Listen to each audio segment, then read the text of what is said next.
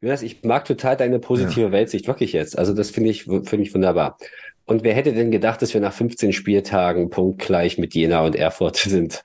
Das ist die, das ist die gute Nachricht. Punkte, die schlechte Nachricht ist, es ist Platz 11. Und dass wir drei Punkte vor diesen dummen Wichsern sind. So, das, das, ja, das ist, das ist total positiv. So. Ja, also wir sind punktgleich mit Erfurt und Jena und wir sind drei Punkte vor Lok und Chemnitz. Ich muss jetzt auch sagen, ich würde das jetzt nicht öffentlich sagen, aber ich merke vor allem gerade die ganze Zeit, dass mein Lautsprecher keine, keine, also hier dieses Ding hat gar keinen Ton. ich hier noch irgendwie das anders hinkriege. Ach ja.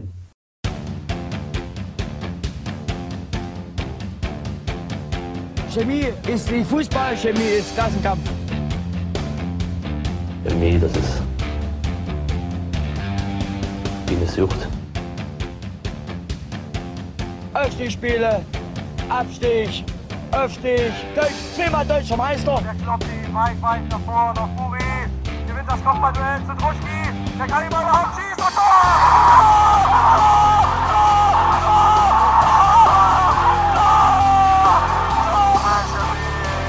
Das Derby endet 1 zu 1, durchaus spannend und gegen alle Vorhersagen. Frühe Führung für Chemie, nachdem erstmal die Klubschweine zu früh gekommen sind. Danach gleicht die Kapelle vom Siegfriedhof aber doch noch auf dem Rasen aus. In der Folge geht wenig, außer dass Klofans mit Klos werfen. Im chemischen Element Nummer 122 besprechen wir ein, wie ich fand, ereignisreiches Leipziger Ortsderby. Moin, Bastian. Hallo. Hey, Nils. Guten Abend. Salut, Max. Hallo. Mein Name ist Jonas und nachdem mich Nils am Sonntag ins Bett geschickt hat und Bastian heute meinte, ich hab Bock, gehen wir rein in die Derby-Analyse, die vielleicht etwas länger dauert. Doch bevor wir auf das Spiel kommen, erstmal News und Feedback. Und da kommen wir zurück auf die letzte Folge. Da äh, habe ich ja gemeint, dass das äh, die Choreografie vom VfC Plauen bezüglich Vater und Sohn zur Pokalsituation irgendwie so ein Rückgriff auf äh, äh, alte männliche Fußballklischees gewesen sei. Und Jo hat uns geschrieben und hat gemeint, hi, klitzekleines Feedback zur aktuellen Episode zum Pokal aus in Plauen. Jonas hat das Banner mit Zitat, Vater und Sohn zur Pokalsensation, Zitat Ende, als Rückgriff auf ein männliches Fußball-Fan-Klischee interpretiert.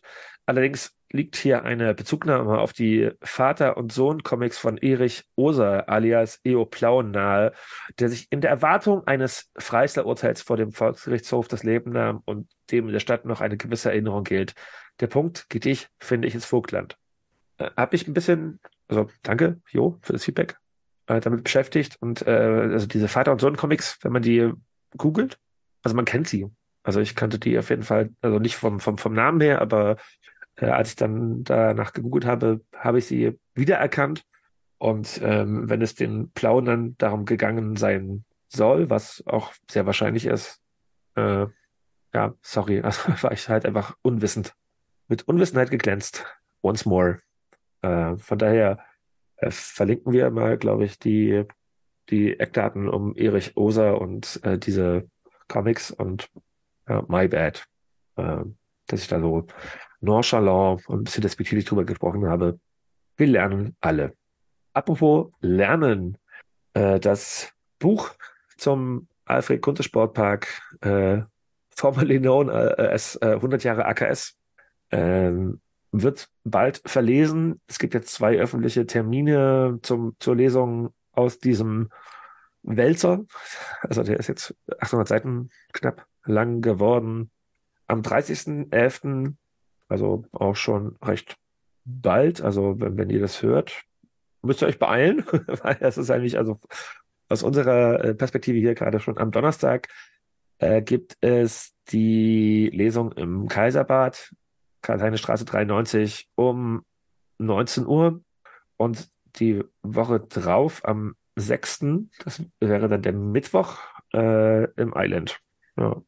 Also go out, ähm, und dass ihr was vorlesen. Bin auch gespannt, wer da ist. Also kann, kann irgendwer von euch sagen, wer da liest, was da gelesen wird? Äh, hat irgendwer ein bisschen, ein bisschen mehr Hintergrundwissen? Also werden da jetzt 800 Seiten vorgelesen oder äh, weiß ich, Bastian, du bist ja vielleicht ein bisschen mehr into? Ich, ich weiß von nichts und ich bin sehr gespannt. Okay, okay, okay. Gut. gespannt, gespannt, gespannt. Äh, wie ich gerade festgestellt habe, ist ja der November auch schon fast wieder vorbei, als ich auf den, auf, den, auf den Kalender geguckt habe. Und was ich auch festgestellt habe, ist, dass äh, vor dem Spiel, also vor dem Derby, sind ähm, unsere, also Spielerinnen unseres Frauenteams über den Parkplatz gelaufen und haben Geld gesammelt, haben das äh, Fünfeck verkauft und hatten dabei ja, Schnauzbärte angeklebt. Und ich habe mich gefragt so, hä, warum? Und da habe ich äh, Vicky Meier gefragt und ihr gesagt so, schick mir das mal bitte per Sprachnachricht. Und das hat sie getan. Grüßt euch. Ja, äh, zuerst hoffe ich natürlich, dass alle gut und sicher nach dem Derby nach Hause gekommen sind und äh, naja, gut in die Woche gestartet sind. Mit drei Punkten wäre es natürlich schöner, aber so ist es nun mal. Ich wollte mich eigentlich nur ganz kurz im Namen der Frauen äh, melden und kurz erklären, warum wir beim Fünfeck-Verkauf alle äh, Schnurrbart getragen haben. Ähm, also ja, wer uns gesehen hat äh, oder das mitbekommen hat, wir hatten äh, lustige Schnurrbette uns aufgeklebt und ähm, wollten damit natürlich rein optisch den, äh, den Männern so ein bisschen nacheifern. Äh, dahinter steht natürlich diese ganze Initiative Movember. Also wir haben beschlossen, oder auch Jana hat beschlossen, dass wir natürlich im Rahmen des besonderen Spieltages ähm, uns was Besonderes einfallen lassen. Und deswegen das, ähm, das eingenommene Geld ähm, oder das, was darüber hinaus eingenommen wird, an, ja, an diese Initiative zu spenden. Ähm, und eben, genau, die ja darauf aufmerksam, die ja auf die Männergesundheit oder Männerkrankheiten aufmerksam macht. Und da wollten wir natürlich unterstützend mitwirken und helfen. Also das Geld fließt nicht irgendwie, oder ich glaube nicht alles, ich weiß es gar nicht so genau, fließt nicht in die Mannschaftskasse von uns und wird am Ende für Kasten Bier ausgegeben oder so. Ähm, wir haben damit genau einfach die Männer unterstützt und freuen uns über jeden, der gespendet hat. Also vielen Dank. Und ja, das war's dann von mir. Danke euch. Ja, also am Ende, also wir, wir hauen noch einen Link rein. Ich, also mir ist die Aktion, also ähm, anders formuliert, dass die Männer jetzt länger sich äh, den Barthappen wachsen lassen, ähm, wurde auf jeden Fall medial, medial erwähnt. Ähm, at least von, von Jens Fuge in, in der LVZ. Und man hat es auch gesehen, ne? Ich meine, wie Miroslav Vergatic aussah, das, ich glaube, so sah er noch nie aus. Äh, Finde es total cool, dass die Frauen auch quasi sagen, da mitgemacht haben und ähm, dieses Thema ähm, ja, aufgemacht haben. Äh, den Artikel verlinken wir. Ich glaube, den müssen wir auch mit einer kleinen Triggerwarnung ver versehen, weil es da auch ganz viel um äh, ja, Suizid geht. So, ähm, mit diesem, mit diesem sehr, sehr entspannten Einstieg in die Folge kommen wir zur zweiten Mannschaft, mal so aufs Sportliche. Und unsere zweite gewinnt im Topspiel in der Stadt Oberliga. Was ist das? Nils, hilf mir. Stadtliga, also Kreis Oberliga, wenn man so will. Na, dann, dann erzähl mal.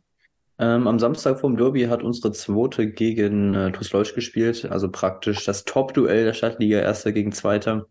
Ähm, und die zweite konnte vor knapp 50 Zuschauern mit knapp 3-0 gewinnen und ähm, steht jetzt auf Platz, also weiterhin auf Platz 1 der Stadtliga, jetzt mit sieben Punkten Vorsprung vor der TuS Leutsch. Das ist natürlich jetzt noch nicht der Aufstieg, aber ähm, auf jeden Fall ein riesiger Schritt in diese Richtung und ähm, ja, man konnte jetzt eben die Konkurrenz distanzieren und kann jetzt weiter erstmal vielleicht sich ein bisschen ausruhen, in Anführungszeichen, auf dieser Führung man hat jetzt ein bisschen Winterspeck angefressen und kann es dann auch den Blick vielleicht langfristig auf die Landes äh, Landesklasse richten, wo ja der Weg der Zweiten eigentlich schon seit zehn Jahren hingehen soll. Und vielleicht klappt es ja dieses Jahr endlich mal wieder, dass wir auch äh, mit der Zweiten in eine Liga kommen, die ja konkurrenzfähig ist, um da mal Spiele für die Erste auszubilden.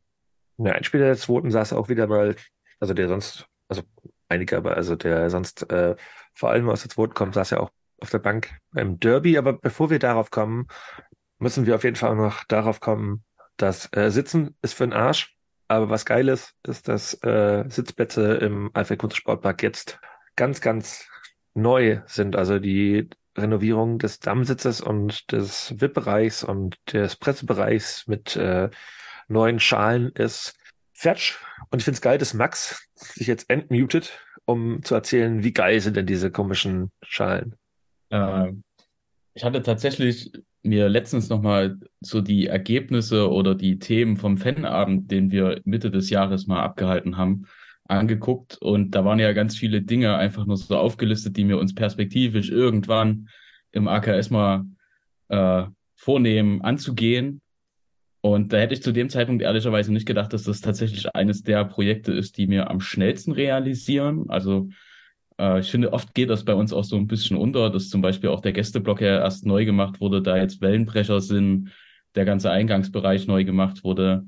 Das ist schon für ein halbes Jahr relativ krass, einfach nur zu sehen, wie schnell da, äh, wenn dort irgendwie ein Wille ist, äh, wie schnell die Dinge dann auch umgesetzt werden mit ordentlich Manpower, also so teilweise bis 50 bis 100 Leute, die dann ja teilweise mitgeholfen haben, beeindruckt mich irgendwie sehr und ja, ähm, ob man dann letztendlich sich wirklich die untersten Sitzreihen äh, da zu Gemüte führt, wie du ja schon sagst, sitzen für den Arsch bin ich auch eher in dem Team.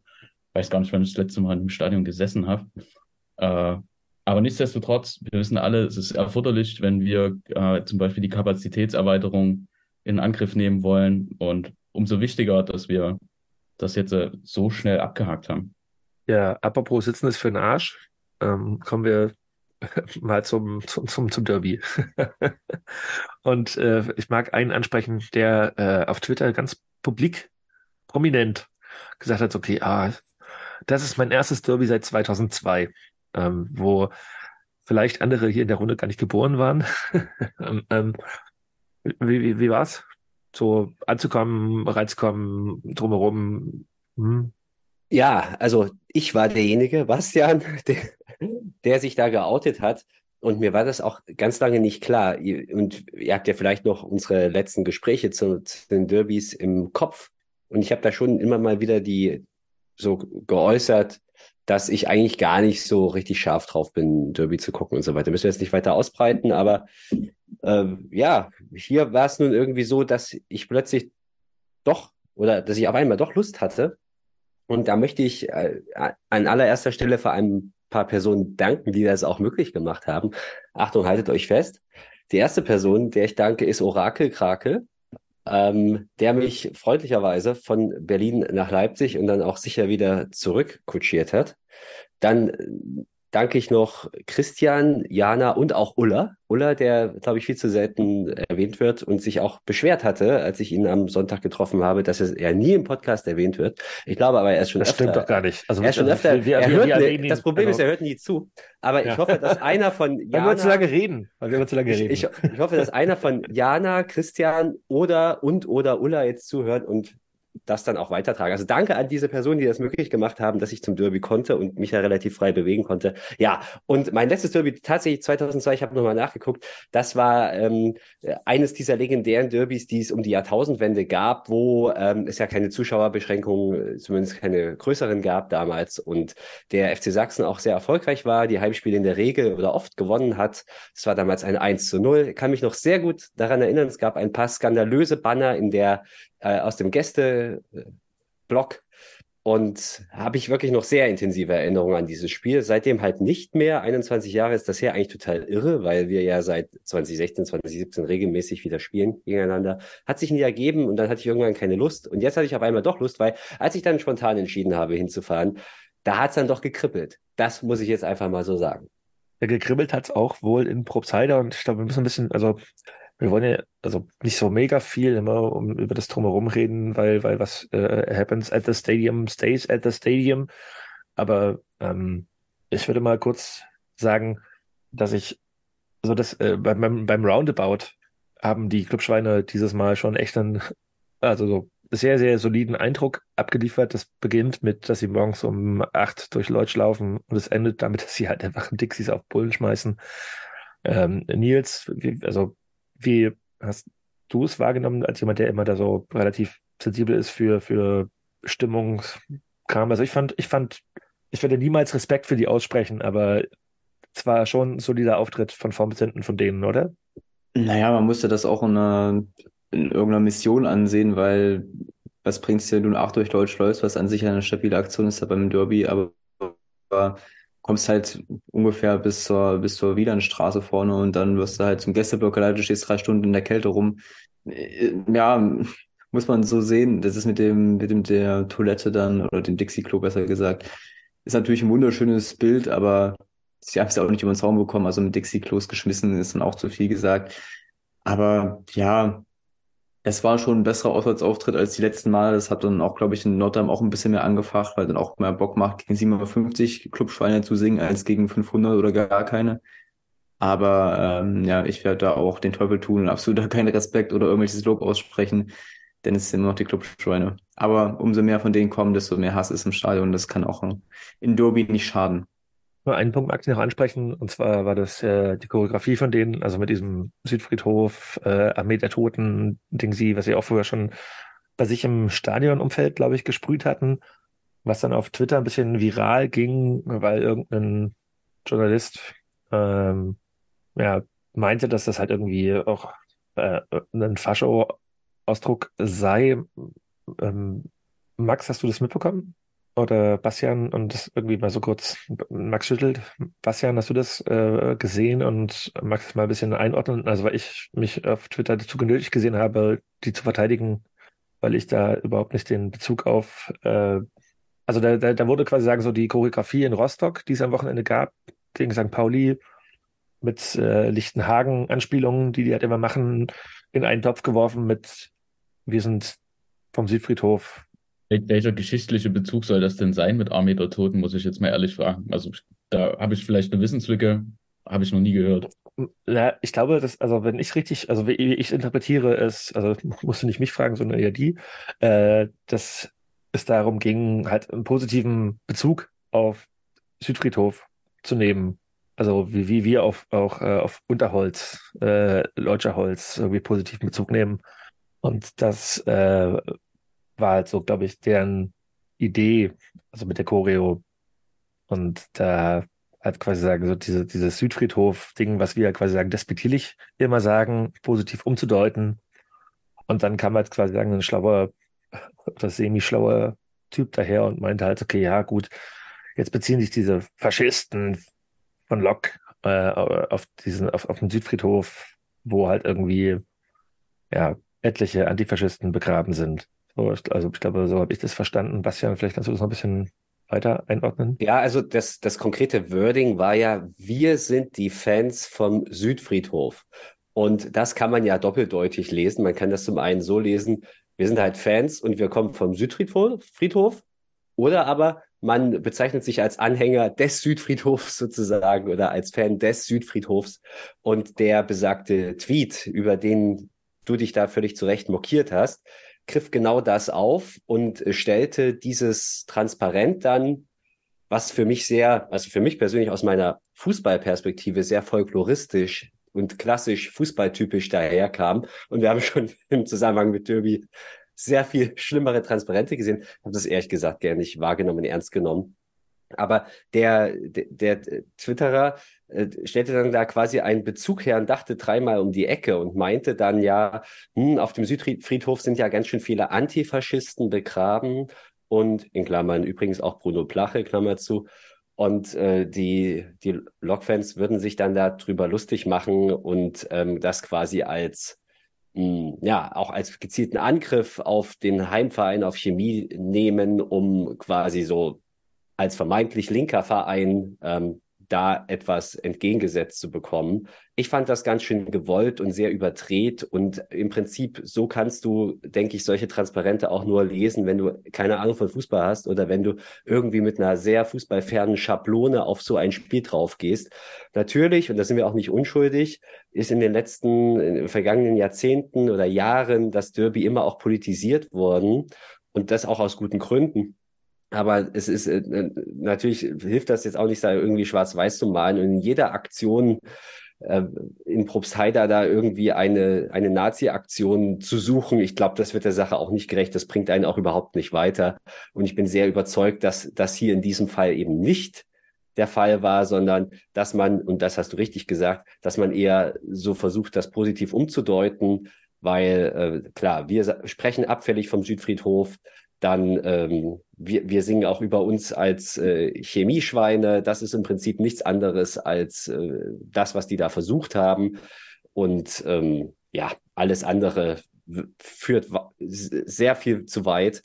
Und was mich persönlich aber am meisten aufgeregt hat, ich mache nach dem Derby mache ich mein X auf, vormals Twitter und und gucke mir so die Tweets an, ja, hier und da, hier und da ein Like und dann kommt auf einmal dieser Tweet und der hat halt da schon über 400 Likes, glaube ich.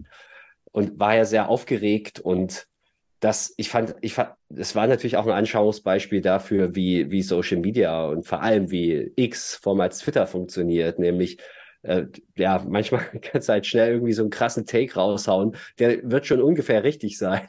Er muss nur steil genug sein und er muss die richtigen ja, Triggerpunkte setzen. Das hat der Tweet alles gemacht und dann wird halt gnadenlos durchgeliked und äh, durchgerepostet. Hat mich in dem Moment total geärgert und äh, ich fand es auch gut, dass du da was entgegengesetzt hast.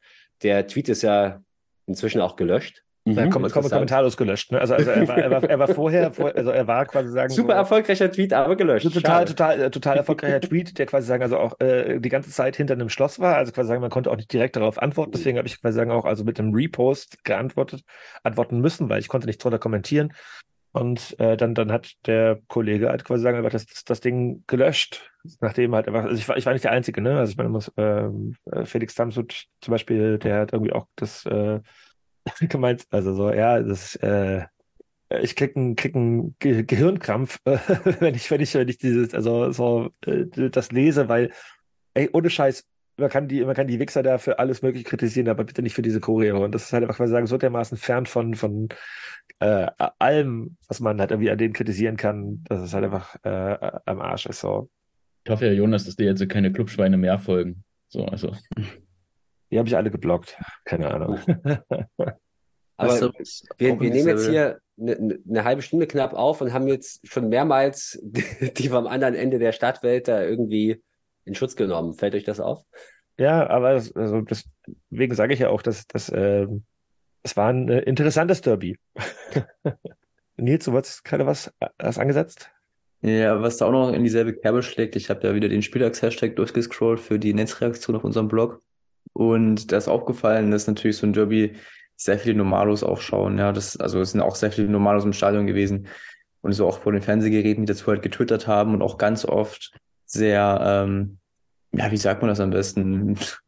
Typische äh, Leute vom Kotterweg, die dann geschrieben haben, oh ja, das Leipziger Stadttyp ist ja gar nicht mehr auf, ausverkauft, es sind viele freie leere Plätze und dies und das und auch, an, also nicht nur vom Kotterweg, sondern auch normale Leute, die haben sich da aufgeregt, dass es, dass eben nur 5000 da sind.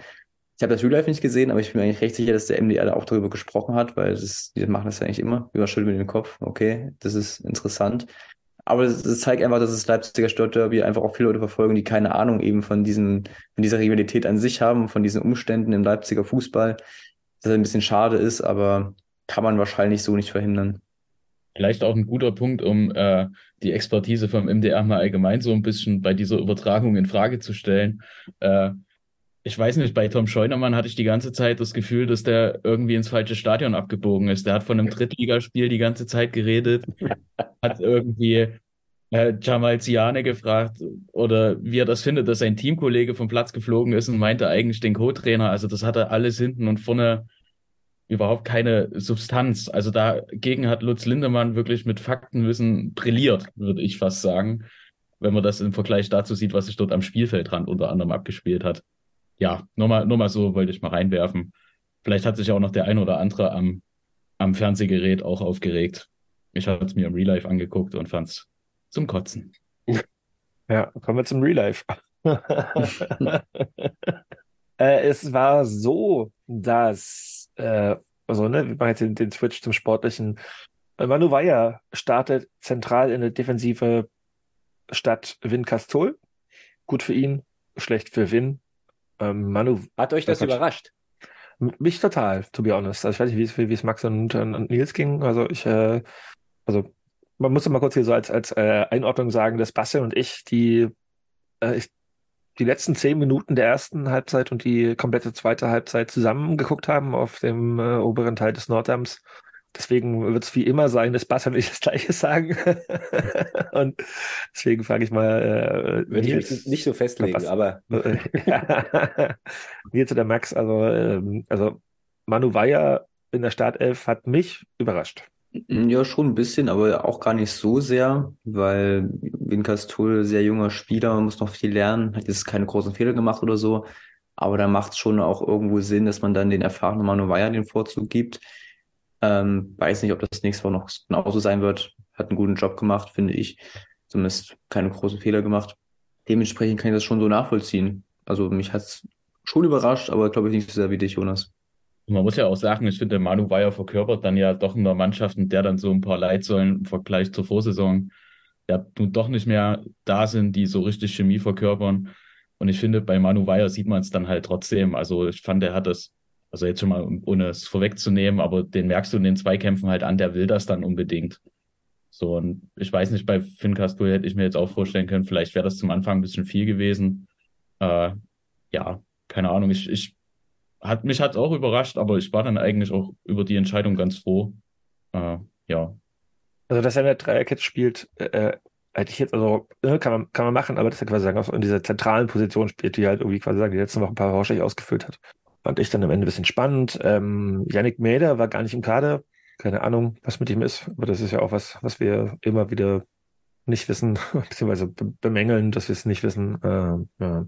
ja, und das 1 zu 0 fällt dann in einem Moment, wo, also Nils und ich hatten auf jeden Fall gerade noch eine Fahne über uns, deswegen ähm, äh, sollte irgendwer anders vielleicht darüber sprechen, der das gesehen hat. Äh, Ich würde mal auf Bastian den Ball rüberspielen.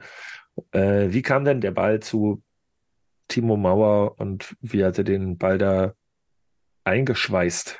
Ja, also meine Live-Situation war auch gar nicht sehr viel anders als eure, weil ich im Prinzip in der Sekunde, wo Timo Mauer an den Ball kommt, meinen Platz eingenommen hatte und das erste Mal so richtig auf das Spielfeld guckte. Und ich, äh, kein Witz, ich sehe den, äh, ich sehe den, die Bewegung, die Drehbewegung von Timo Mauer, den Schuss und dann ist er drin und dann springe ich wie so ein Flummi durchs, durch den AKS. Und ähm, ja, aber vorausgegangen ist dem ja offenbar ein, ähm, ja, ein Zuspiel in die Spitze und da wird so ein bisschen, äh, also von, von Kirsche, meine ich. Und oder? Also zumindest wird Kirsche als Vorlagengeber angegeben bei Also der, der, der, der Ball, der Ball aus dem, aus dem, aus dem Halbraum kommt von, von, von Flo Brückmann. Von Brügge, okay. Und, und dann, dann, dann wird er- Kirsche, Kirsche, Kirsche macht einen äh, eher unfreiwillig länger, länger auf Mauer. Also Aussage. das, also das, Das, äh, das, äh, das kann jetzt natürlich wirklich sein, aber ähm, entscheidend ist ja eigentlich auch hier vielmehr das unglückliche Abwehrverhalten von Probstheider, weil da einer, der für mich eine, zu den Besten gehörte an diesem Tag, da noch nicht auf dem Platz war. Das war Zack Paulo Piplica, der irgendwie da den Ball überhaupt keinen Zugriff auf diesen Zweikampf kriegt und eigentlich mehrere Gelegenheiten hat, den Ball wegzuspitzeln. Aber irgendwie, und das kann sich keiner erklären, du kannst es nur erklären darüber, dass die, dass die alle noch nicht auf dem Platz waren, außer Timo Mauer, der irgendwie hellwach war. Und ja, irgendwie kommt der, kommt der an der Strafraumecke zum Schuss und der Ball geht platziert, nicht super scharf, aber so, dass der, äh, der, der Lockkeeper doch schon recht überrascht war ins lange Eck und dann ist nur noch Jubel. ja, ich Vielleicht. glaub, äh, hm? Max? Ähm, Wäre auch irgendwie die Frage so ein bisschen, war es dann abseits? So, also ich habe das dann so im, im Moment dort, habe ich mir so gedacht, never, nie abseits. Aber wenn man sich dann im TV angeguckt hat, muss ich sagen, kann man es schon nachvollziehen, wenn Flo Kirstein da rangekommen ist und den da noch, wenn er sogar als Vorlagengeber da aufgelistet wird, könnte es schon gewesen sein, dass er am Abseits stand. Also ich habe mir, Ja. glaube ich, jede kritische Situation angeguckt, dreimal und ähm, also ne, kommen später auf eine andere Absatzsituation, die noch disku diskutabel ist. In der verstehe ich, also in der Situation, ähm, es, also zeigt's mir gerne, aber ich äh, habe da keinen Absatz gesehen. Nee, nee, nee, nee. Und das also mag auch an einer grün-weißen Brille liegen, aber ich äh, sehe es nicht. Also ich wirklich gar nicht. Also ich höre das auch gerade zum ersten Mal, also nicht das mit dem Abseits, aber irgendwas mit Abseits habe ich auch schon gehört, aber Ähm, in Bezug auf das 1 zu 0 bin ich jetzt sehr überrascht, ähm, weil ich nicht so richtig weiß, an welcher Stelle der Abseits gewesen sein soll. Du meinst, Kirsche stand im Abseits? Nee, Ja, wo Mauer verlängert hat, in dem Moment. also wo Kirsche auf Mauer verlängert. Das, das, das, das hörst du nicht zum Ah, ersten. ja. Also, Hm. das hat unser Chat nicht auch nicht gelesen, aber äh, Ja, d- da ging es ja auch drunter und drüber, da kann man nicht immer folgen. Ja. Also es, es gab die Anmerkung auf jeden Fall, dass das vielleicht auch äh, abseits gewesen sein hätte können, aber ich habe es nicht gesehen, to be honest. Ja. Unabhängig davon fand ich aber bei allen Elfmeter, Elfmeter, bei Abseitsentscheidungen die Kamerawinkel auch immer richtig schwierig, weil, also das war ja gefühlt wie bei FIFA Übertragung Telemodus, 90-Grad-Winkel. Das, das kannst du so gar nicht darstellen mit, dem- mit der kalibrierten Linie. Also ich, verste- ich würde es auch gerne nachvollziehen. Ich habe es bei uns ehrlich gesagt auch gar nicht mehr nachgeguckt, weil es dann auch irgendwo egal war. Und bei dem Blocktreffer ist es halt auch recht vage. Aber warum hat man bei so einem Spiel nur diese eine scheiß Kameraeinstellung für die Abseitsposition? Also wir, wir leiten ab, Nils fordert auf dem nächsten Fanabend die dynamische Kameraeinstellung. Weil er, er fordert den VRR. Äh, VRR, für Leutsch, das wäre auf jeden Fall richtig, richtig wichtig, ja, genau. Okay, und ich habe das jetzt hier nochmal live recherchiert und ich muss das was ganz knallhartes raushauen. Ähm, für mich ist es im Zweifel doch auch abseits. Ich habe das so noch nicht wahrgenommen, aber ähm, im Moment der Ballabgabe steht Timo Mauer tatsächlich einen halben Schritt zu nah am äh, Lokstrafraum und äh, ja, wenn der Ball von Kirsche kommt und ich glaube, er kommt von Kirsche, wir wissen alle nicht, was er in dem Moment machen wollte, aber sicherlich auch auf ein Tor Ja. hinarbeiten. Und Ja, aber das ist, glaube ich, auch nicht, was er machen wollte. ja, und äh, dann könnte man in der Tat sagen, ja, vielleicht abseits. Ja, okay. Okay, wir reden, wir reden wir weiter über, über, über äh, Fehlentscheidungen des Schiedsrichters. In der Ganz fünften Minute. Kann man den Ball halten? Würdet ihr sagen, dass man den Ball halten kann? Nee, nee. Ja, er war ja mit der Hand Können schon, schon. er hat ja dann eher so reingemurmelt. Ich meine, wir haben jetzt Typ- zwar Typischer Ja. Ball, ich finde, ein ganz typischer Abschluss von Timo Mauer. Von ihm gibt Mhm. es öfter Ja. mal solche Abschlüsse. Die sind platziert, aber nicht sonderlich scharf. Kein Vorwurf an ihn, weil er es genau richtig gemacht hat und vor allem er hat schnell gehandelt und mit links geschossen. Ich denke, der Lockkeeper hält ihn deshalb nicht, weil er, weil der Ball halt gegen die Laufrichtung geht und er genau in dem Moment Ja. gedanklich in die andere Ecke unterwegs ist und auch körperlich. Und äh, deshalb, das sieht dann halt unfassbar doof aus. Aber ich glaube, der ist richtig schwer zu halten, weil er auch nicht denkt, in dem Moment ist ja gar nicht so eine lukrative Abschlussposition. Es ging an, alles sehr schnell. Äh, ist Expected Goals wäre jetzt sicherlich nicht sehr hoch. Und ähm, ja, also deshalb hat Timo alles richtig gemacht. Lockkeeper sieht irgendwie blöd aus. Und ähm, aber für mich schwer zu halten, tatsächlich. Also, was heißt blöd? Also, nichts, also, ja, den ist es kein, den muss man halten, bla, Torwartfehler, irgendwas, Diskussionen, aber darüber, darüber reden wir später noch, auch auf der anderen Seite.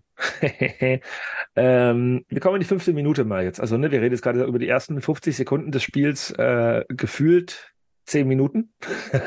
Und jetzt kommen wir zur fünften Minute, springen wir ein bisschen nach vorne. Da gibt es die erste Schubserei. Sirch schubbt Kirsche, Hitzner Sirch und da sollte man vielleicht als Schiri mal beiden gelb zeigen. Die gelbe Karte gibt's aber nur gegen Hilsner, ähm, was wir dann auch später nochmal in der paar 90. erleben werden. Äh, generell mal so kurz Schiedsrichter-Talk. Ähm, Tim Gerstenberg, 22 Jahre, jung. Äh, Lutz Lindemann hat äh, tiefe, tiefe Insights gegeben. Der äh, Schiedsrichter soll wohl in der nächsten Saison auch schon dann in die dritte Liga hochgehen, also so äh, hochdelegiert werden. Äh, Ansetzung ist durchaus schon ein bisschen spannend, oder, Nils? Ja, also so ein junger Schiedsrichter ist ja in der Regionalliga jetzt auch nicht mehr so selten, aber dass er dann doch jetzt so früh den Sprung in die Liga macht, ist glaube ich schon aufgrund der gezeigten Leistung zumindest. Äh, ja, also mir geht's eher, mir geht's eher um die, die, dass er, dass er das Derby pfeifen darf. Das ist halt so. Ja, gut, ich, ich, ich glaube, wir hätten auch über viele andere Schiedsrichter noch reden können. Also sagen wir so, er hat auf jeden Fall in den meisten Situationen, gerade bei Rudelbildung und so, etwas das Fingerspitzengefühl vermissen lassen. Gerade bei der von dir angesprochenen Szene, den geben wir wieder beiden gelb oder gar keinen. Aber dann, also das war schon, ja, ich will nicht sagen, eine, eine ungerade Linie, die er da gepfiffen hat. Also während des Spiels ging's. Ich fand immer nur in Rudelbildung hat er halt nicht wirklich dann immer die Oberhand behalten. Aber mit 22 Jahren so ein Derby pfeifen und dann vielleicht auch noch Liga in Zukunft, ja, weiß ich nicht. Da muss dann vielleicht auch nochmal der Schiedsrichter-Beobachter ran. Auf jeden Fall mangelt es dem jungen Herrn mit seinen 22 Jahren nicht an Selbstbewusstsein, weil der kommt ja aus dem Raum Oberhavel, Oranienburg, da irgendwie, da hat mein alter Arbeitgeber, die Märkische Allgemeine Zeitung, die da auch eine Lokalredaktion hat, äh, eine Geschichte drüber gemacht tatsächlich, dass er dieses große Derby gepfiffen hat. Und er hat sich da super selbstbewusst in der Nachbetrachtung geäußert. Und ich zitiere das jetzt einfach mal. Ja, also O-Ton Tim Gerstenberg. Man muss so ein Spiel erstmal so über die Bühne kriegen, dass im Nachgang trotz dreier roter Karten, der ganzen Brisanz und eines spannenden Spielverlaufs keiner über uns spricht. Weiß nicht, ob er sich die Ohren zugehalten hat oder irgendwie die Augen, äh, aber eine aus, aus diesem Zitat, ist aber auch ganz, ganz wichtig, sich die Ohren und die Augen zuzuhalten. Ja.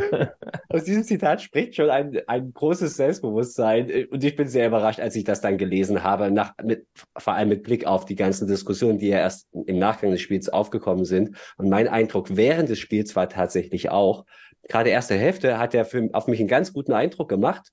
Ähm, gut, jetzt kommt hier gerade dieses dieses Abseitstor von Timo vielleicht, also das mutmaßliche Abseitstor.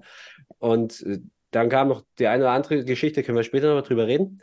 Ja, und in der zweiten Halbzeit hatte ich den Eindruck, naja, jetzt ist aus einer guten Schiedsrichterleistung irgendwie eine durchschnittliche oder eine unterdurchschnittliche geworden. Naja, und jetzt puzzelt sich das so immer weiter zusammen und dann noch solche Aussagen. Also ich weiß nicht, ob man ihm da einen Gefallen getan hat, aber das, sein Selbstbewusstsein ist auf jeden Fall nicht angeknackst und er wird sein, weiter sein. Weg dann, dann auf in die Bundesliga mit ihm. Also ja, also, weil das Ding ist, also ich, ich habe gerade drüber gesprochen, also, also ne, ich habe das Spiel im Real Life gesehen, also im Blog habe ich die ersten 35, 40 Minuten eigentlich so gar nichts vom Spiel gesehen und quasi sagen nochmal äh, seziert. Und äh, die erste Halbzeit war ja auch wirklich durchaus ereignisreich. Äh, das machen wir jetzt einfach Stück für Stück. Aber es war halt wirklich dieses, also in der fünften Minute diese, diese Situation zwischen äh, äh Kirsche, Silch, Hilsner, wo Hilsner halt gelb sieht, wo eigentlich Silch der Erste ist, der schubst. Und in der elften Minute schubst Silch schon wieder und dann haben wir die zweite Situation, wo der sich schubst. Und ich denke mich im Nachhinein so beim Real Life gucken mit so einer durchaus sehr, sehr fetten grün-weißen Brille. Ey, Digga, den hättest du nach zehn Minuten auf den Platz stellen können. Äh, also, weil ja quasi sagen, so in der zweiten Situation, wo es halt so ein bisschen, also ne, was, was, was, was Nils auch meinte, so rudelbildungsmäßig, äh, Feingefühl, irgendwas, das hat man bei, ähm, beim, beim Schiedsrichter nicht so wahrgenommen. Und Tim Gerstenberg hätte nach zehn Minuten auch mit der zweiten gelben Karte Lukas Sürch vom Platz stellen können. Ganz theoretisch. Das war besser gemacht, ja. Ganz theoretisch. So. Hätte er gemacht, hätte er es gemacht, so, also, ey, stell dich mal vor, imagine, wie das Spiel ausgesehen hätte, hätte Lukas Sürch in der zehnten Minute vom Platz, äh, also wäre der da vom Platz geflogen. Aber, ähm, ja. Hot Take. Ist ein Hot Take. Auf jeden Fall, auf jeden Fall, auf jeden Fall. Aber dafür bin ich bekannt. Äh, zwischendrin gab es auch noch äh, eine Situation, ähm, wo Atelgan gegen Philipp Wendt ähm, abgeklärt wird in der neunten, also abgegrätscht wird in der neunten Minute. Piplica hat in der siebten Minute sogar schon ähm, eine, eine, ganz gute Situation, wo Bälle irgendwie schon im 16er liegt, aber Mast dann die Hereingabe klärt. Ähm, also spielerisch ist die Anfangsphase sehr, sehr gut. In der 14. gibt es Situationen von Held. Ähm, Weigel räumte der 15. Kirsche ab. Dann kommen wir zur 15. Minute und zum Absetztor von Attelgan. Also ähm, Sirch lässt Brügge echt alt aussehen. Das hat er im Spiel nicht nur einmal getan. ähm, und gibt die Hereingabe rein und tja, äh, ich weiß nicht, also ich habe jetzt die Bilder gesehen vom MDR und von Ostsport. Hm, hm, hm, hm. Ich bin Tendenz auf jeden Fall, es war abseits. Aber ich bin mir nicht sicher. Und wenn sich irgendwer von euch da mal bereit erklären mag, zu sagen, war es abseits? War es nicht? Also Max verzieht schon das Gesicht und das äh, klingt wie, also sieht, sieht aus wie, ich mag nichts sagen, aber äh, sieht auch nicht besser aus. Bastian? Ähm, gar, gar keine Diskussion. Das war mehr abseits als Timo Mauer. Und ich habe mich ja schon bei Timo Mauer festgelegt. Und das äh, Dumme an dieser Szene, beziehungsweise das Tolle, das Großartige an dieser Szene ist, dass äh, Silch und Attilgan da eigentlich alles falsch machen. Also ich glaube, du musst den Vorwurf halt Attilgan geben. Er, er, er ist ja total frei, unbewacht und der Ball kommt auch gut von Silch. Er kann ihn nicht großartig früher spielen, aber wie kannst du denn da ins Abseits laufen? Das ist ein, ein sicheres Tor, ist schon super dumm. Und ähm, für mich steht er einen halben Meter im Abseits. Also das ist, äh, da würde ich jetzt gar nicht großartig diskutieren. Und ihr anderen beiden auch nicht?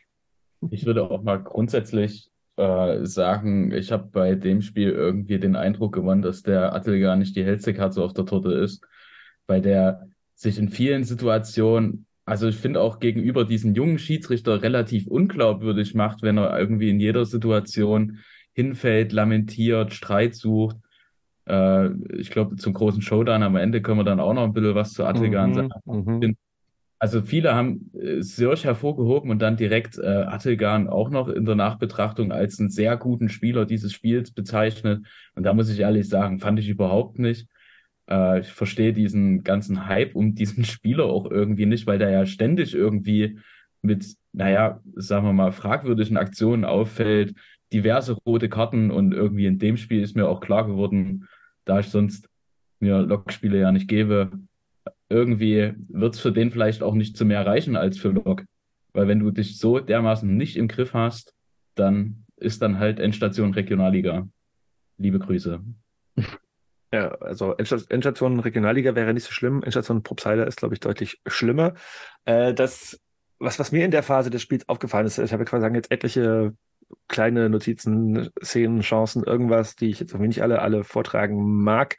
Was aber hier auf meinem Zettelchen steht, was ich sagen möchte, ist Räume, Räume, Räume beiderseits. Weil das war in der Phase, wenn man es quasi sagen so im Real Life angeguckt hat, äh, total offensichtlich, dass auf beiden Seiten da halt einfach, also verteidigungsmäßig richtig, richtig beschissen agiert wurde. Äh, das war, fand ich, virulent. Ich meine, Nils, du hast gemeint, du hast es nicht nochmal dir im Real Life angeguckt, aber es ist dir im, Stadion aus dem Block heraus aufgefallen, dass in der Phase zur, von der 10. bis zum, bis zum 1-1, also 30. Minute, ähm, da auf beiden Seiten immer wieder mit einem langen Ball der komplette, das komplette Spielfeld offen war, gefühlt. Also mir ist, also, mir ist auch im Stadion nicht aufgefallen, aber beim Real Life gucken auf jeden Fall.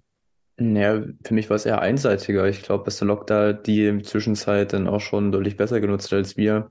Weil von uns kam nach dem 1-0, nach, nach der Minute halt eigentlich sehr wenig in der ersten Halbzeit noch. Also gerade Großchancen hatten wir da nicht mehr zu verbuchen.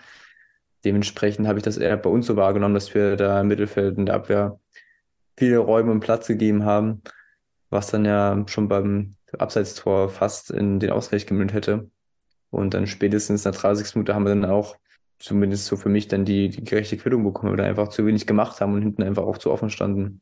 Ich kann das nur unterstreichen mit den Räumen. Also das war auch mein Eindruck, den ich im Stadion hatte, weil gefühlt war insbesondere, also war unser, unser defensives Mittelfeld war halt nicht existent.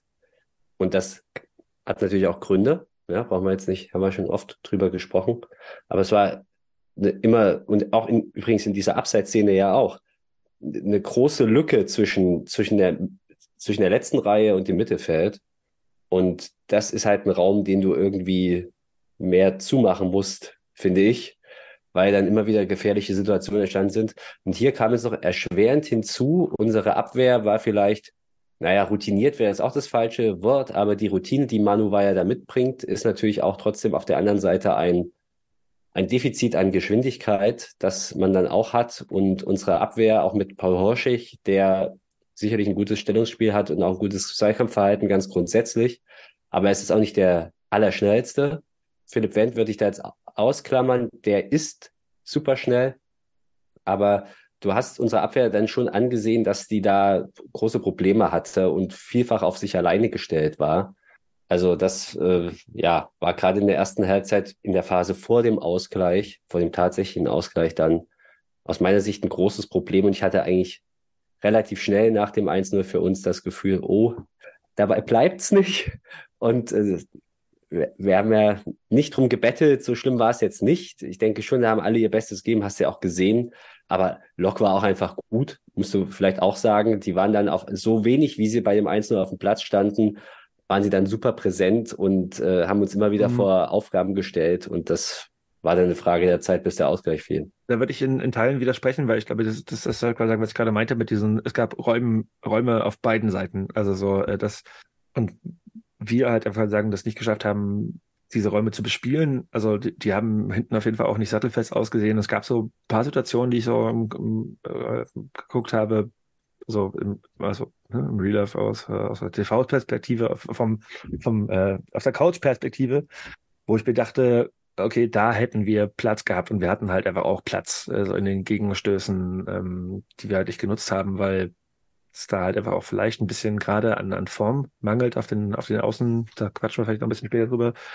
Aber äh, das sah bei denen auch nicht also so gut aus, dass, dass das Spiel so offen war in der ersten Halbzeit in beide Richtungen, lag auch daran, dass beide Teams diese Räume offen gelassen haben, ähm, würde ich mal behaupten.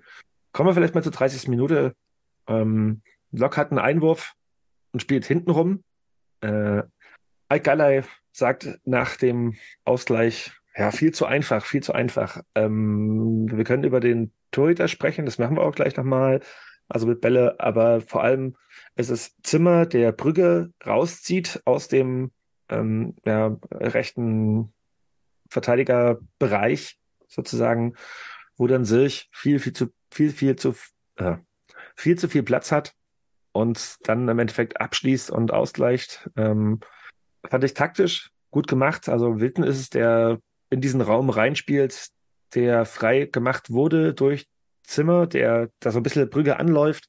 Und ähm, das ist halt so, so, so, eine, so ein Paradebeispiel für diese Phase des Spiels gewesen, dass halt auf den Außen bei beiden, also bei beiden Teams viel, viel Platz war und bei uns halt einfach zu viel Platz. Also gerade Sirch, ja, war halt einfach der Motherfucker von, vom Dienst, wie er halt einfach quasi sagen, auch bei uns schon immer die letzten Wochen gesehen wurde. Und ähm, der hat dann halt Platz und geht dann ins 1 zu 1 gegen Horschech, der 1 gegen 1 halt gegen diesen Spieler, der dieser Liga nichts, nichts verloren hat, sagen wir seit, seit, seit Wochen, äh, bisschen doof aussieht. Und dann steht's 1 zu 1. Da ich über Torwartspiel immer relativ wenig sagen kann, ähm, würde ich mal ganz kurz unseren Torwart-Experten einspielen, der heute nicht dabei sein kann, aber der mir, also uns, was geschickt hat. Hallo, liebe CE-Hörer. Ähm, Jonas hat mich nach meiner Expertise gefragt bezüglich des äh, Gegentores. Ähm, mal vorneweg, ich bin weit weg von Torwartfehler. Ähm, es sieht natürlich unglücklich aus, umso öfter man das sieht, umso unglücklicher wird es irgendwie. Aber ähm, in erster Linie ist das nicht gut verteidigt äh, und Sörch konnte einfach zu einfach äh, zum Abschluss da über die linke Seite. Dann ähm, ist es dieser Winkel direkt unter der Hüfte, wo man als Torhüter extrem schwer hinkommt, wo man mit der Hand nicht so gut hinkommt, wo man aber mit dem äh, Bein auch immer schwierig hinkommt. Und dazu ist der Abschluss noch überraschend schlecht. Deswegen äh, überreagiert Bellot ein bisschen quasi äh, und will halt die Parade für die lange Ecke vorbereiten sozusagen und ähm, geht dann da schon in diese Bewegung und äh, Serge kullert ihm den Ball da einfach am Standbein vorbei. Ist ein bisschen ärgerlich, wie gesagt, äh, ist aber ja ähm, auch jetzt kein Torwartfehler. Klar, mit ein bisschen Glück, ähm, dass man sich da für die richtige Bewegung entscheidet ähm, und an einem richtig guten Tag, dann hält er den vielleicht, aber wie gesagt, meiner Meinung nach kein Torwartfehler. Es sieht unglücklich aus, aber ja, das passiert. Und genau, ja, wie gesagt, äh, Bellot immer noch unumstritten. Äh, unsere Nummer eins natürlich. Ähm, ich wünsche euch jetzt noch viel Spaß mit Nils und Basti und wer sonst noch alles da ist. Und äh, wir hören uns bestimmt auch bald wieder. Forza BSG. Ja, ich weiß, dass Bastian auf jeden Fall derjenige war, der äh, als allererstes vom, vom Torwartfehler gesprochen hat. Äh, übrigens, liebe Grüße an Max, wer auch sonst noch da ist. Ähm, äh, ähm, du, du warst, du warst ein äh, bisschen härter im Gericht, Bastian, fand ich, oder? Ja, ich habe keine. Ich oder, hab keine, oder, oder sehe ich das so differenziert? Also erstmal, diese Differenzierung hast du jetzt reingefragt. Ähm, ich will jetzt erstmal kurz sagen, das war jetzt gerade Lochi, den ihr gehört habt. Du hast den gar nicht angekündigt, oder? Das, das, das, das habe ich natürlich nicht. Nee, äh, ja, aber, also nur mal. Ja, ja, ja. Danke, Lochi, für diese, für diese, Danke, diese Eingabe. Äh, äh, und, und Bastian, Bastian, Bastian kritisiert es anders. Und äh, auch schön, wie mich Jonas gleich provoziert, weil ähm, ja, ich habe das schon gesagt im Stadion, oh, nicht unter Eindruck der TV-Bilder, sondern das, was ich im Stadion wahrgenommen habe. Da habe ich dann einfach gesagt, ich weiß nicht, ob ich Torwartfehler gesagt habe, ich habe gesagt, das sieht Bälle nicht gut aus oder ich habe gesagt, den kann man halten, den muss man vielleicht auch halten. Ähm, ja, aber ich habe jetzt da eigentlich nicht so viel hinzuzufügen zu dem, was Lochi gesagt hat. Ich kann das alles nachvollziehen, was er sagt. Ähm, und man kann das auch so erklären. Äh, Fakt ist natürlich, der Ball kommt sehr nah neben dem äh, geht zu, quasi zwischen Standbein und dem runtergehenden Arm und es sieht einfach sehr komisch aus. Es ist kein guter Abschluss von sich. Der Winkel ist verdammt spitz, muss man auch einfach mal sagen. Ähm, und je öfter man sich das anguckt im TV, desto spitzer wird auch dieser Winkel. Ich habe irgendwie mal, glaube ich, irgendwo geschrieben, Silch macht den in neun von zehn Versuchen. Ich würde das jetzt nicht mehr so sagen, weil der Winkel halt so spitz ist. Glaube ich nicht, dass er so viele davon reinmacht. Ähm, ist natürlich ein guter Spieler, aber trotzdem, und vielleicht hat der Bella in dem Moment auch zu viel Respekt vor Luca Sirch gehabt. Ich kann es mir nicht erklären. Ähm, also ja, ich kann das nachvollziehen, was Lochi sagt. Bin, äh, Torwartfehler ist ein hartes Wort, würde ich jetzt sagen. Äh, würde ich, glaube ich, auch nicht sagen. Da ist auch mein Respekt vor Bella einfach viel zu groß, muss ich ganz ehrlich sagen. Und äh, ich würde aber noch was anderes sagen, da will ich Jonas widersprechen. Für mich war das überhaupt nicht irgendwie überlegt und gut rausgespielt, sondern für mich ist das, was Lukas Wilton da macht, nichts anderes als ein Befreiungsschlag. Der wird angespielt ähm, in, in letzter Linie. Äh, vorher hat Lok sehr viel Platz, äh, Wilton wird angespielt und dann läuft Marcel Hilsner sehr gut an. Und, und Wilton guckt gar nicht. Der vermutet da sicherlich jemanden, aber äh, das, du, du kannst mir nicht erzählen, dass der Plan ich glaube, ich glaube, ich glaube, in dem das, Moment das, so anzuspielen. Moment, das, lass mich das zu Ende führen. Mhm. Lass mich das zu Ende führen. Mhm. Ich glaube nicht, dass er den das Ziel hat Luca sich genauso anzuspielen, wie der Ball letztlich kommt. Der, der guckt nicht hin, der nimmt den Ball an, er guckt kein einziges Mal nach vorne. Er macht eine Seitbewegung und dann holt er mit links aus, weiß nicht mal, ob er Linksfuß überhaupt ist, kann ja sein, schlägt den Ball ganz weit nach vorne. Er kann überall hingehen. Das ist für mich ein maximal in, in, in den Zustandekommen, ein maximal glücklicher Treffer, den, der so, da haben die vorher drei, vier Kombinationen gehabt, die alle durchdacht waren und gut und immer über links. Das war es für mich nicht. Und deshalb ärgere ich mich umso mehr über diesen Treffer, weil das war ein Befreiungsschlag. Silch macht dann relativ viel draus und dann können wir noch über ein Tor diskutieren. Aber eigentlich ist es eine sehr glückliche Geschichte für mich, dass der Ball überhaupt in diese gefährliche Situation kommt. Ich, ich widerspreche dahingehend, dass ähm, Zimmer halt Brügge da so rauszieht. Also das, das da quasi sagen, also die, die kurze, also Wilden schlägt den Ball so lang, weil er nicht kurz auf Zimmer spielen kann, weil Zimmer quasi sagen Brügge rauszieht. Und damit zieht er quasi sagen dann auch Brügge aus dem Raum hinaus und kann dann quasi sagen, dann als, als äh, Plan B den Ball in den Raum schlagen, in den halt Zürich hineinläuft. Und das, das ist, glaube ich, das ist, das ist nicht so unschlau gemacht von denen gewesen. Also die wussten, glaube ich, schon ziemlich genau, wie sie, wie sie uns attackieren können. Und das äh, haben sie dann in dem Augenblick, würde ich jetzt mal so, nachdem ich das mir, also ich habe mir die Szene wirklich, wirklich, also es gab halt nur ein Gegentor, äh, drei, vier Mal angeguckt und ich denke, das war genau der Plan, dass du halt sagst, okay, äh, wir bespielen den Raum, in dem wir halt einfach quasi sagen, den äh, Schienenspieler auf der rechten Seite rausziehen und Lukas Sirch in diesen Raum hineinschicken. Aber da würde ich mal dagegen halten, dass das davor eigentlich auch nicht notwendig war. Weil da ist Sirsch eigentlich, muss man jetzt leider sagen, auch trotz Gegenspieler relativ gut durchgekommen. Und wie Bastian das schon gesagt hat, das sah eigentlich viel gewollter aus und war eigentlich in der Summe auch viel gefährlicher als diese, ja, Slapstick-Entstehung einfach nach vorne und dann steht dann dort halt keiner. Ich glaube, so sehr äh, geplant war das dann nicht. Also, aber wie gesagt, können wir auch nur mutmaßen. Ich wäre da zumindest eher bei Bastian. Okay möchte aber auch in die Kerbe schlagen und habe noch eine dritte Meinung zu praktisch und sage, es ist ein fataler Fehler von Paul Horschig, der schon in den letzten Spielen in Babelsberg und Plau nicht gut aussah und sich davon diesen, dieser Befreiungsschlage Bogenlampe typieren lässt und äh, so ich auch laufen lässt. Ja, so genau vor dem Strafraum, er hätte ihn auch noch legen können, meine ich. Und äh, wenn er den halt wieder vorher auch klärt, nicht unterläuft oder so durchlegt, dann sprechen wir gar nicht über Bälle überhaupt, weil er dann gar nicht so zum Zug kommt. Denn das war dann auch wirklich ein mehr als nur ein Tick zu einfach und da sieht Jorge nicht nur doof aus, sondern er stellt sich auch doof an, denn das darf so niemals passieren.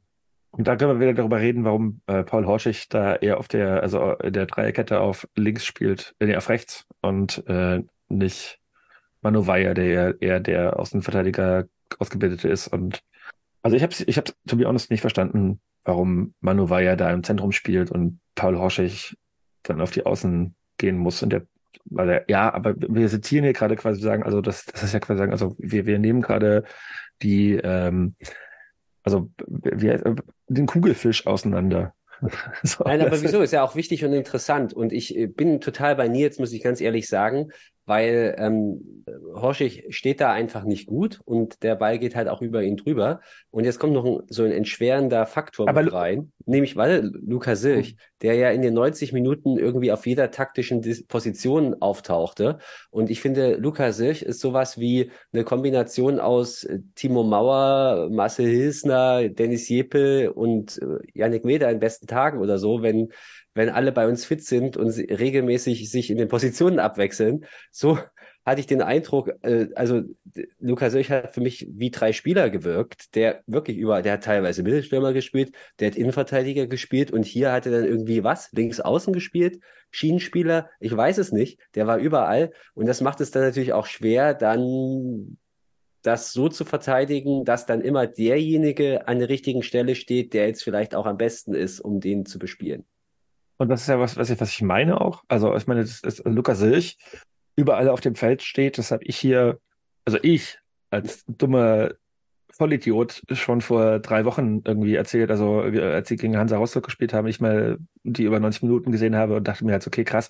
Und das ist halt der, was ich meine, der spielerische Moment und die, auch die Idee gewesen, ähm, was ich meine mit, mit äh, Zimmer zieht Brügge raus und dann gibt's halt die 1 zu 1 Situation in dem Raum, Luca Silch gegen Paul Horschig oder ich meine, Manu Weyer hätte es vielleicht auch nicht besser regeln können als, als, als, als Paul Horschig. So, also ich meine, das Ding ist, Lukas Silch hat, kann ich nochmal sagen, in dieser Liga nichts verloren. Der ähm, hoffentlich ist er im Winter weg.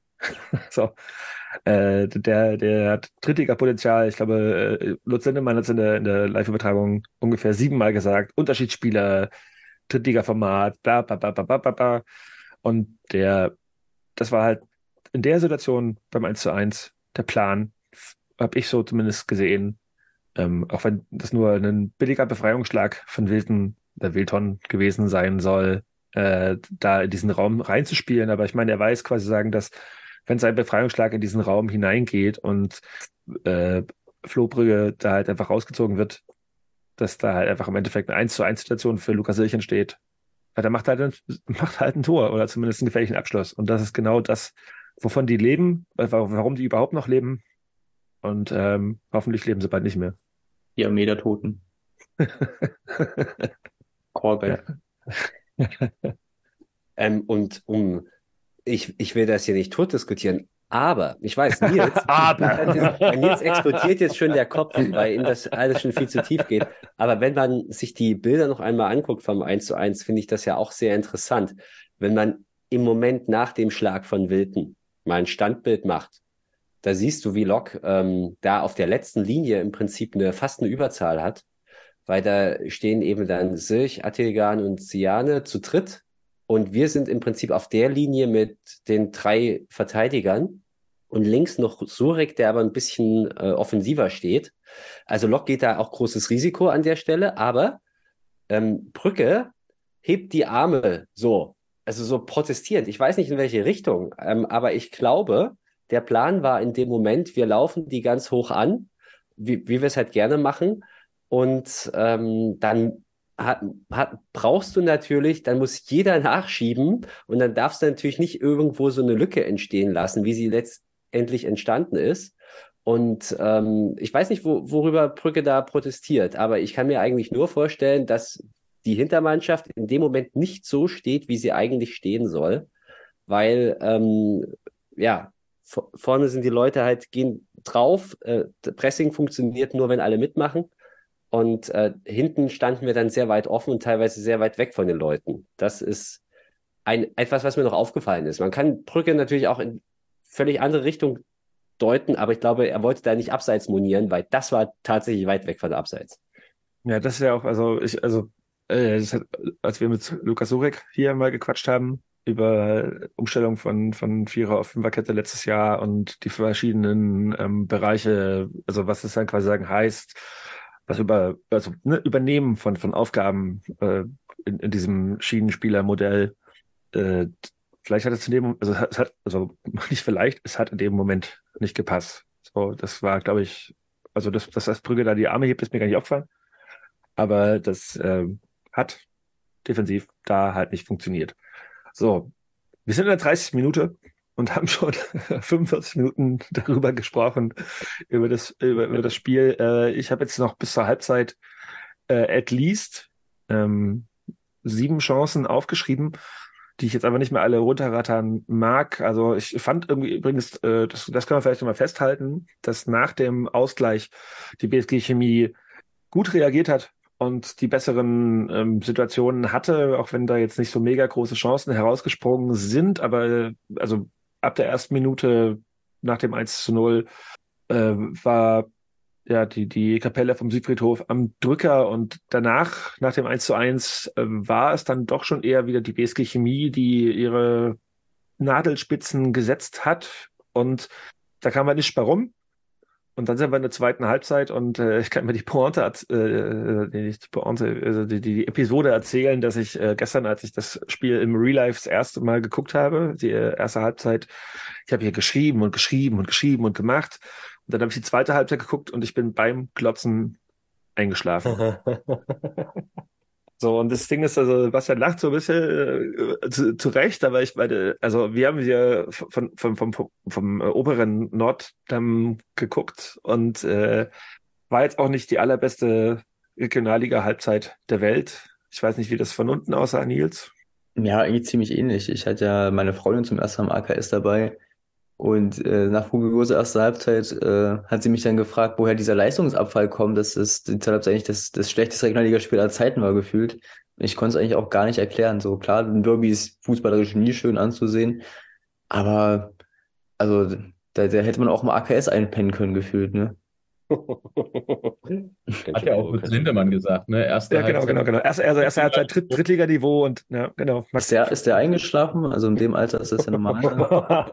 Ey, Nils, du wirst hoffentlich auch mal so alt. Hoffentlich wirst du auch mal so alt. Hoffentlich. Ey, ja. und don't blame, don't blame Lutz, Alter. Nichts, nichts gegen Lutz, das ist ein sehr höflicher Mann, der sagt Ja. jedem, den er begegnet, auch Hallo. Ja, ja, ja. Max, äh, muss dann unbedingt zu Lutz noch nach dem Spiel was sagen. Müssen wir, müssen wir äh, da ist mir nämlich was aufgefallen, das könnte amüsieren.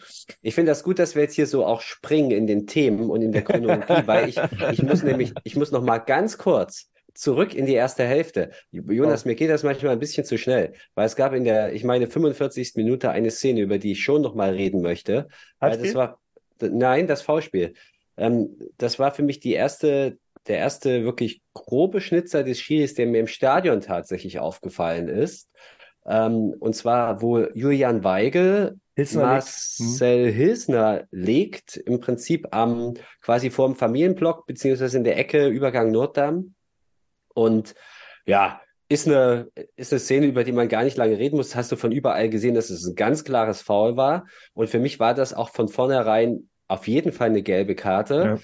Finde ich nicht ganz unwichtig weil Julian Weigel wiederholt durch brutales Einsteigen ähm, aufgefallen ist. Du hast es vorhin schon erwähnt, gab noch eine andere Szene in der ersten Hälfte.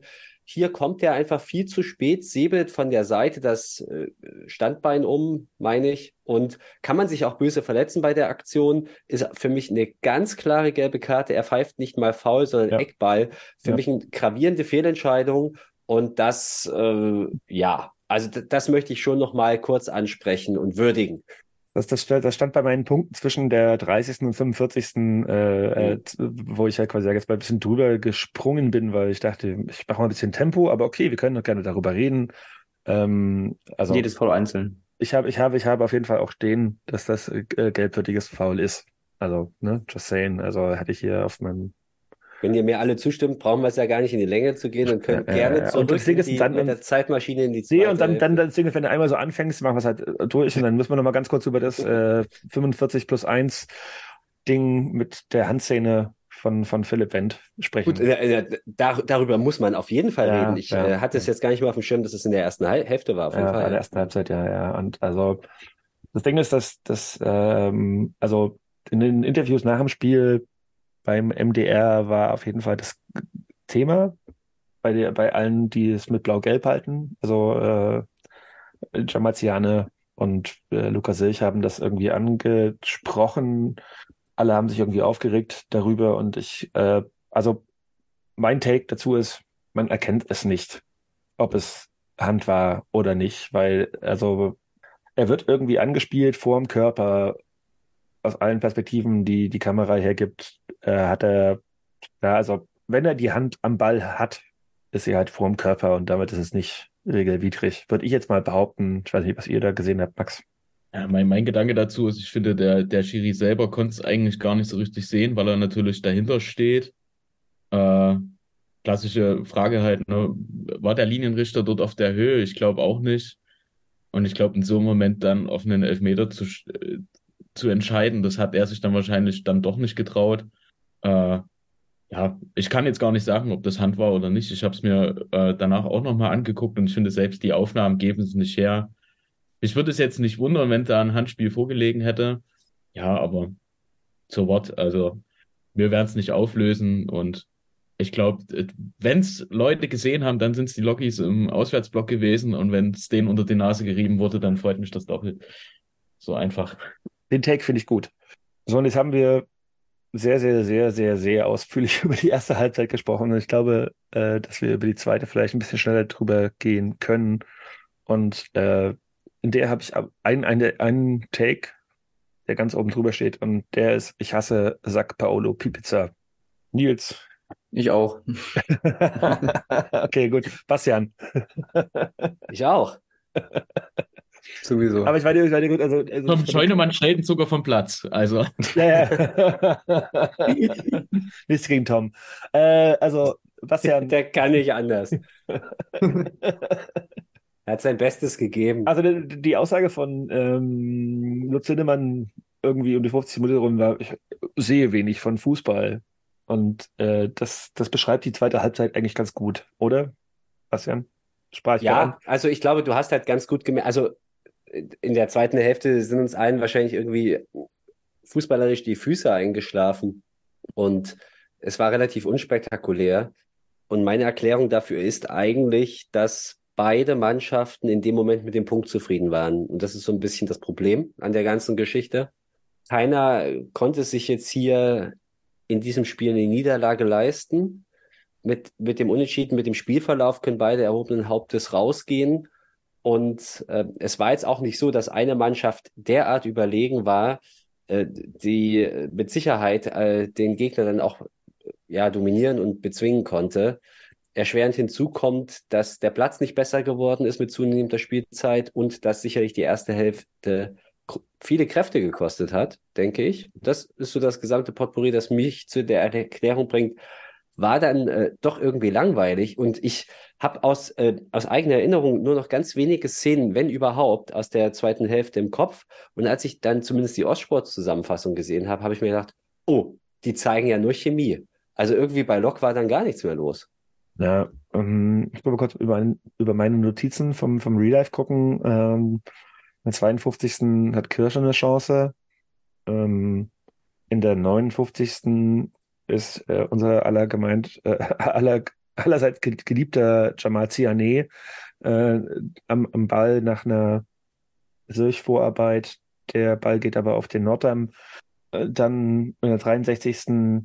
haben wir ähm, einen Doppelpass zwischen Florian Brückmann und Mast, äh, wo Manu Weyer, ich glaube, das war Fall in Ostsport halt auch mit drin. Also das war, glaube ich, auch die beste Chance in der zweiten Halbzeit, wo Manu Weyer halt einfach quasi sagen, da, to be honest, äh, ein bisschen überrascht ist, dass er da halt irgendwie an den Ball kommt.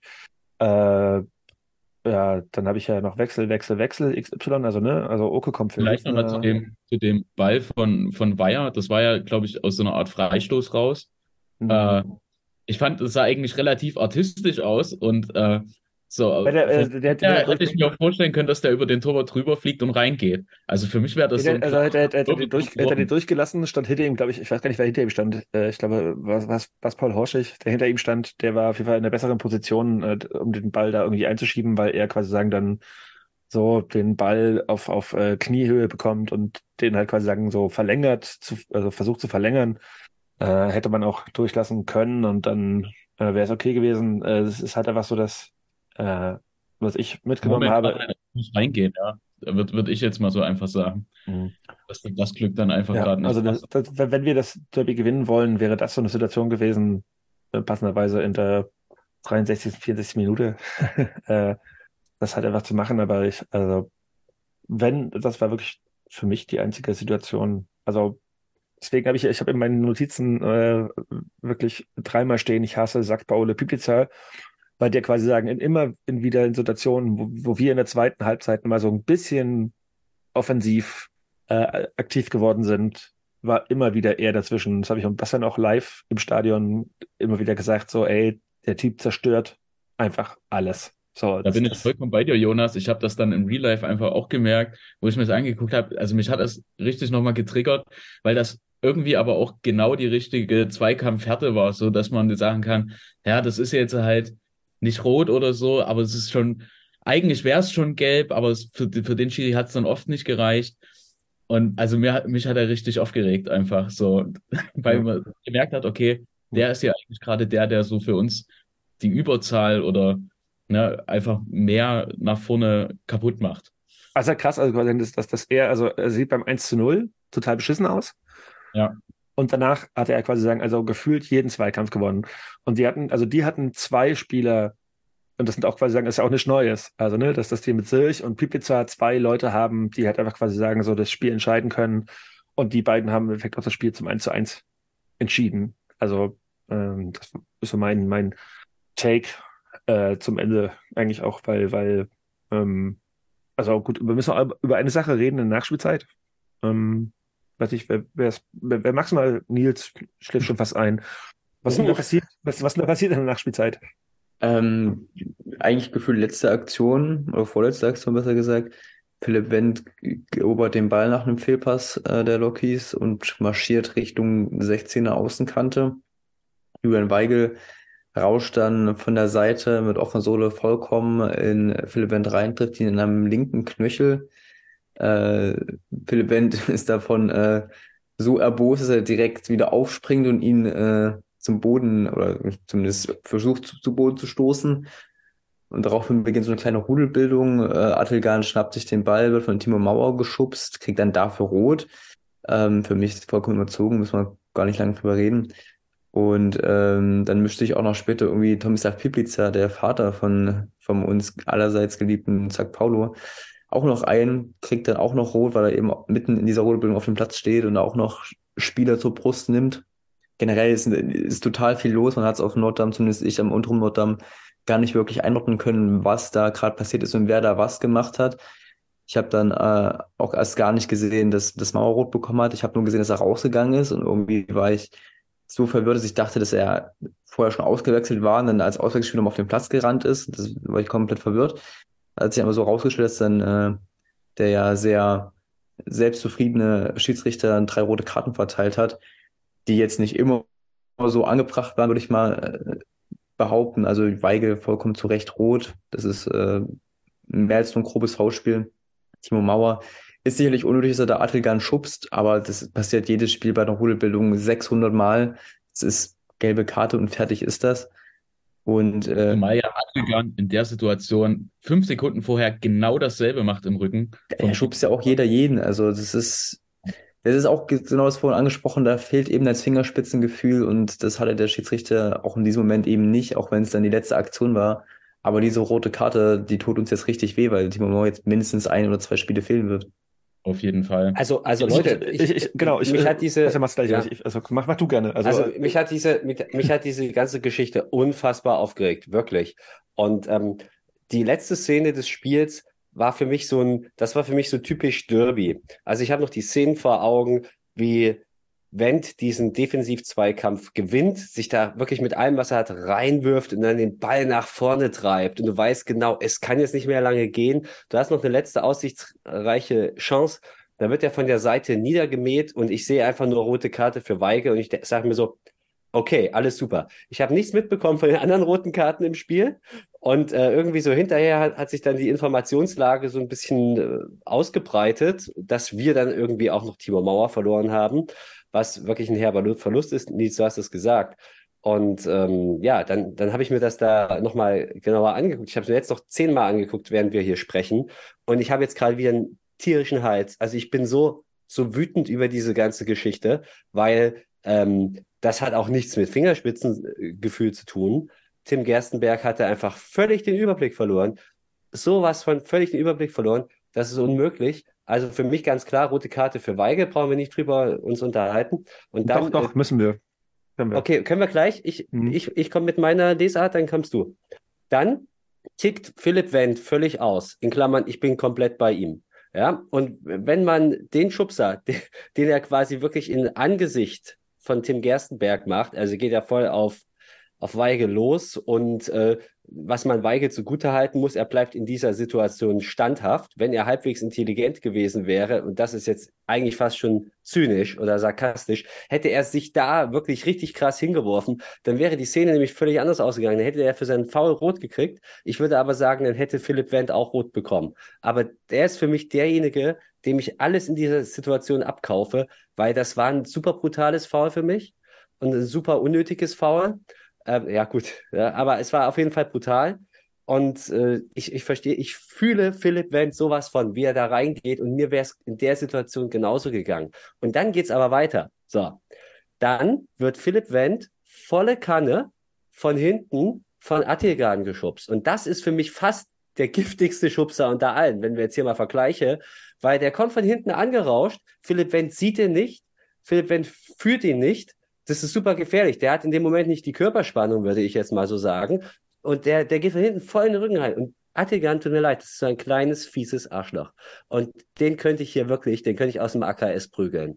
Ich, ich, ich hasse diesen Typen. Und für, für, aber gut, ich, ich äh, steigere mich jetzt hier gerade rein. Ja, aber das, das ist so, so eklig und so giftig, weil dieses Foul macht er nämlich genau in dem Moment, wo er, wo im, im Schatten des Schiedsrichters das sieht keiner. Philipp Wendt ist ja offenes Visier, der weiß genau, der Gerstenberg sieht das jetzt gerade. Ist mir scheißegal. Ich zeige diesem Scheiß Weigel jetzt, dass es einfach mal überhaupt nicht ging. Und das, was Attigan macht, ist unter aller Sau. Wirklich, könnte mich sowas von aufregen. Und dass er davon, äh, dafür von ähm, Timo Mauer etwas sanktioniert wird, wo ich sagen würde, das war der lächerlichste Schubser von allen, über die wir jetzt gerade reden, dass Timo Mauer dafür eine rote Karte bekommt. Ich finde das sowas von eine Frechheit. Wirklich von vorne bis hin. Und ich bin super gespannt auf die Sportgerichtsverhandlungen. Also gut, du hast keine Argumente für uns. Ähm, er, das, äh, aber äh, mich regt das wirklich einfach tierisch auf. Ähm, und also Timo Mauer ist nicht bekannt als ein unfairer Spieler. Das ist wahrscheinlich der liebste von uns. Der jemand, der der kullert die Bälle sanft am Lockkeeper vorbei. Ja, der tut wirklich niemandem weh. Ich liebe Timo Mauer, toller Fußballer, wirklich. Aber dass der da mit Rot vom Platz fliegt in dieser beschissenen Szene. Und jetzt darf ich nochmal diesen völlig überforderten Tim Gerstenberg, ich steigere mich jetzt hier rein, es tut mir leid, der, der hat es echt verdient, nochmal noch mal zitieren. Auch die drei roten Karten waren richtig. Äh, hallo? Äh, jeder, der diese Bilder noch einmal ansieht, der, du kannst hier alles pfeifen. Du kannst sagen, okay, rot verweigern, an alle anderen verteilst du gelb. Wäre okay für mich. Für, an alle genannten jetzt gelb verteilen oder an alle genannten rot, aber das wäre vielleicht ein bisschen schräg, ja. Also ganz ehrlich, wa was hat der Typ genommen? Und ich, ich habe mich komplett in Rasch geredet, tut mir jetzt echt leid, aber das, das regt mich seit Sonntagabend auf, dieser Scheiß. Und so, das war's. Also es ist total schön, dass du jetzt quasi sagen wirst, ich muss nachrechnen, 48 plus äh, 10, äh, äh, 58 Stunden später immer noch so voll on fire bist. Äh, Finde ich geil.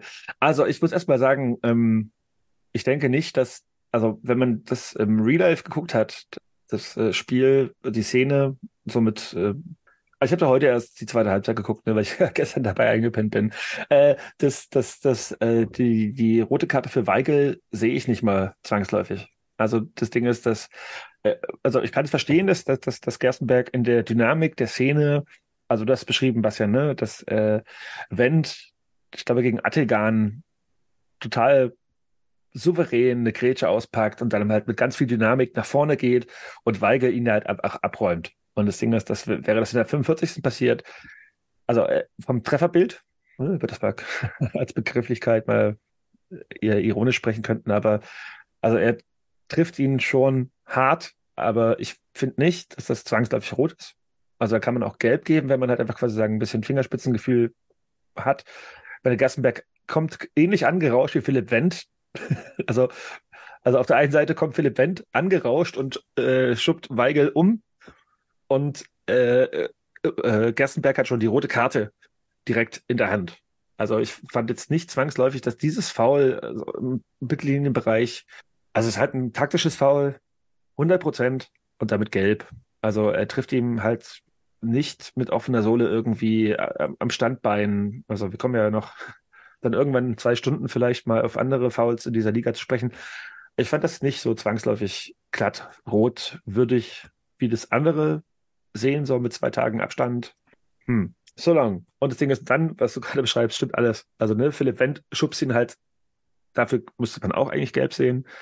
Das Attilgan Wendt schubst, dafür gibt es eigentlich auch gelb. Und das dann auch Timo Mauer Attilgan schubst, gelb. Also viermal gelb aus die Maus. Ähm, Thomas Lapiplica sieht vor allem deswegen rot, weil er auf dem, auf dem Rasen rumspringt, was man als, äh, als Torwarttrainer nicht sollte. Das ist, glaube ich, der, der Punkt. Also, dass er da sich da so einmischt. Äh, die Karte kann ich als, also die einzige rote Karte, die ich verstehen kann, ist die für, für, für Tomislav Pipica, die ja auch für Verwirrung gesorgt hat. noch und nöcher, weil äh, ja auch ähm, Tom Scheunemann gesagt hat, okay, er sagt, Paoli Pipica hat rot gesehen, was ja nicht stimmte, weil es ging um den Papa Pipica, ja. Aber also das, das, das, das, das sind die einzige Karte, die ich wirklich verstehen kann, weil im Endeffekt hat ein Co-Trainer in solchen Situationen nichts in der Rudelbildung verloren. Und da muss er halt einfach quasi sagen, mit Rot runter, weil er den Platz nicht betreten darf und als Trainer noch weniger als als Spieler. So, bin, bin ich nicht re Regelfirm an der Stelle. Ich hatte den als deeskalierend da wahrgenommen, aber war er, mag, ja, mag alles hm, stimmen. hm. Aber guck dir das rechte Bein von Weigel an, weil du jetzt sagst, es ist kein Rot, das ist in Kniehöhe. Ich weiß nicht, was er damit macht, aber es ist halt weit weg vom Ball und du siehst halt, dass dieses Bein nur auf den Körper geht und dann hebt er dieses Bein auch noch hoch, als er merkt, der Ball ist weg und da kommt jetzt noch Wendt angelaufen. Also fieser, viel fieser kannst du halt nicht faulen. Ne? Also es geht nur in den Mann, nur auf den Körper. Das, Deshalb, das ist halt ein taktisches Foul. Aber ja, ich fand das, ich fand, ich fand, ich fand das nicht grob und sportlich. Ja. Aber ja. Mh. Okay, aber also man, man kann dafür, die, die anderen beiden Herren wollen man kann dafür gerne, gerne, gerne rot geben, aber also man Nils hat ja schon gesagt, dass es, dass es äh, er es auf jeden Fall als klares, äh, als klar rot sieht. Ich äh, bin da halt so. Also er hätte ja entweder hätte er rot bekommen oder gelb-rot, ist jetzt auch vollkommen egal eigentlich, oder? Der hatte vorher schon gelb? Stimmt. Ja. Gut, also, dann ist er, und er hatte schon gelb. Und er hätte ja noch andere gelbe Karten kriegen müssen. Also er hätte ja. wahrscheinlich vier oder fünf gelbe Karten in diesem Spiel kriegen können. Ja, ja, ja. Ich habe zumindest diese äh, Reaktion von Thibaut Bauer richtig gefühlt, weil mir der Arsenal während des Spiels auch so auf den Sack ging. Und das nicht aus einer sportlichen Perspektive, wo man sagt, Respekt für die Leistung, wie vielleicht bei Zack Paulo, wo man sagt, okay, der hat ein gutes Spiel gemacht. Das ist einfach nur niederträchtiges Arschloch gewesen. Und ich finde, dann kann man auch notfalls das mal mitnehmen. Machen wir mal ein Schleifchen drum um das Spiel und sagen, ähm, dass Timo Mauer wird fehlen, weil er war auf jeden Fall für mich Man of the Match aus Chemiesicht. Also die beiden Spieler, die mir bei denen am besten gefallen haben, habe ich ja schon jetzt irgendwie hochgejazzt en masse, also mit äh, Lukasich und Sakpolo Pipica, aber Timo Mauer war für mich, also mir ist, mir ist ich habe halt bei vielen Spielern das so, so, so, so, so ein kleines, ah, mh, hm, hätte besser sein können, Ding. Irgendwie eher, aber Timo Mauer war vielleicht ein bisschen vergleichbar zu Sakpole Pipica überall zu finden auf dem Platz. War immer da, war immer anspielbar, war immer in den Zweikämpfen, hat immer nach vorne gearbeitet und äh, also für mich by a mile äh, besser Chemiker auf dem Platz. Derby-Held äh, Jonas, kein Widerspruch. Hm? Wirklich. Ich, ich, insbesondere erste Hälfte für mich der beste Chemiker auf dem Platz. Und ich habe auch noch für Christian Friedrich vielleicht eine kleine Verteidigungsstrategie irgendwie vom Sportgericht, weil ich, hier läuft zum 17. Mal irgendwie diese Szene gerade durch. Ähm, Timo Mauer, also man sieht ja, wie Attigan den, den Ball nimmt. Die Szene ist ja klar, wir haben Freistoß, egal was jetzt noch dahinter ja passiert. Ähm, aber was macht natürlich Attigan? Er nimmt den Ball in die Hand und will den wegtragen. Und ähm, naja, am Anfang, am Anfang hebt Timo so die Hände, die, wo, wo, wo er schon so deutlich einen Schubser andeutet, aber in dem Moment, wo es dann quasi äh, Richtung Ball geht, besinnt er sich eines Besseren und geht auf den Ball drauf. Und für mich ist es dann eigentlich auch gar kein Schubser mehr, sondern eigentlich eine Berührung. Ja, also dass das rot ist. Sorry, dass das rot ist, das ist vielleicht nicht mal gelb, ja, in dieser ganzen Kaskade von seltsamen Ereignissen. Ähm, ich kann mich nur noch mal und ja gut, wer weiß, ist, wer weiß, was er dann noch gesagt hat. Ne? Er brüllt, ähm, er brüllt auf äh, Attigan ein. Vielleicht sagt er das, was wir gerade über ihn gesagt haben. Das kann natürlich. Hund, Hundesohn, du dummes Arschloch, scheiß Clubschwein. Das wäre ja, auch das, alles rot.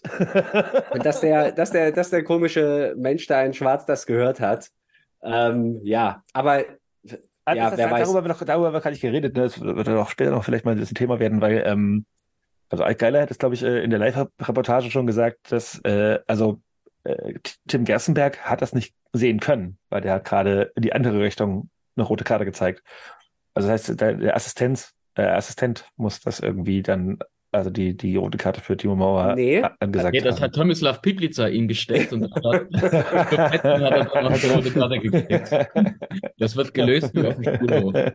Also ganz kurz, bevor wir, bevor wir das Thema zumachen, ich hatte ja noch gesagt, dass es da äh, in, der Nachbetrachtung noch eine ganz witzige Szene irgendwie an der Seitenlinie gab.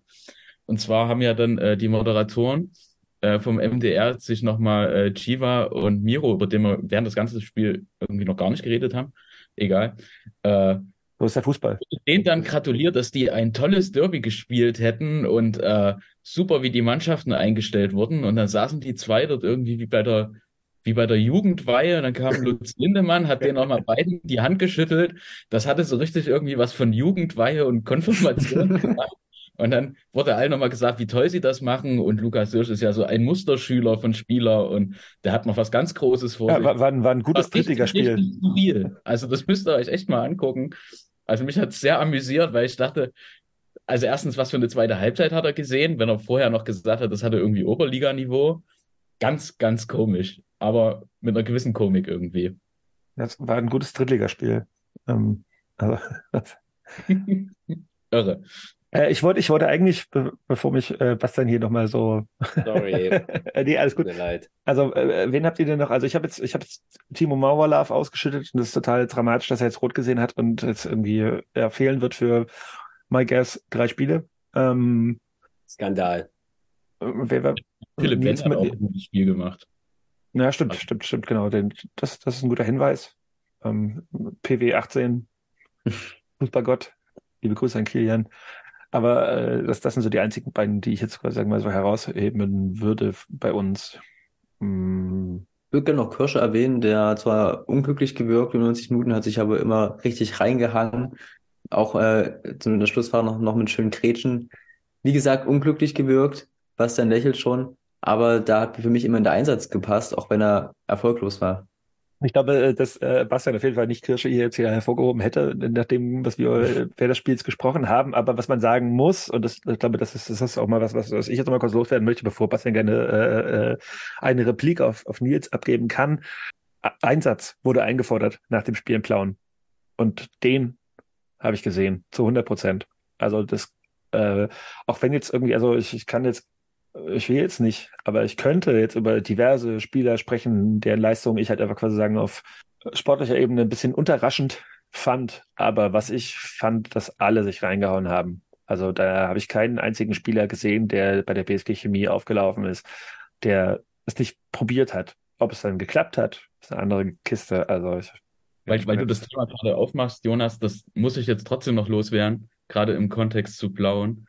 Äh, da fand ich eine Aussage von Miro sehr, sehr unglücklich, wo, wo, wo er dann irgendwie meinte, ja, äh, die Fans hätten uns das im Blauen auch sehr übel genommen, dass wir eine Woche vor dem Derby irgendwie nicht die richtige Einstellung bezüglich dieses Spiels zeigen würden.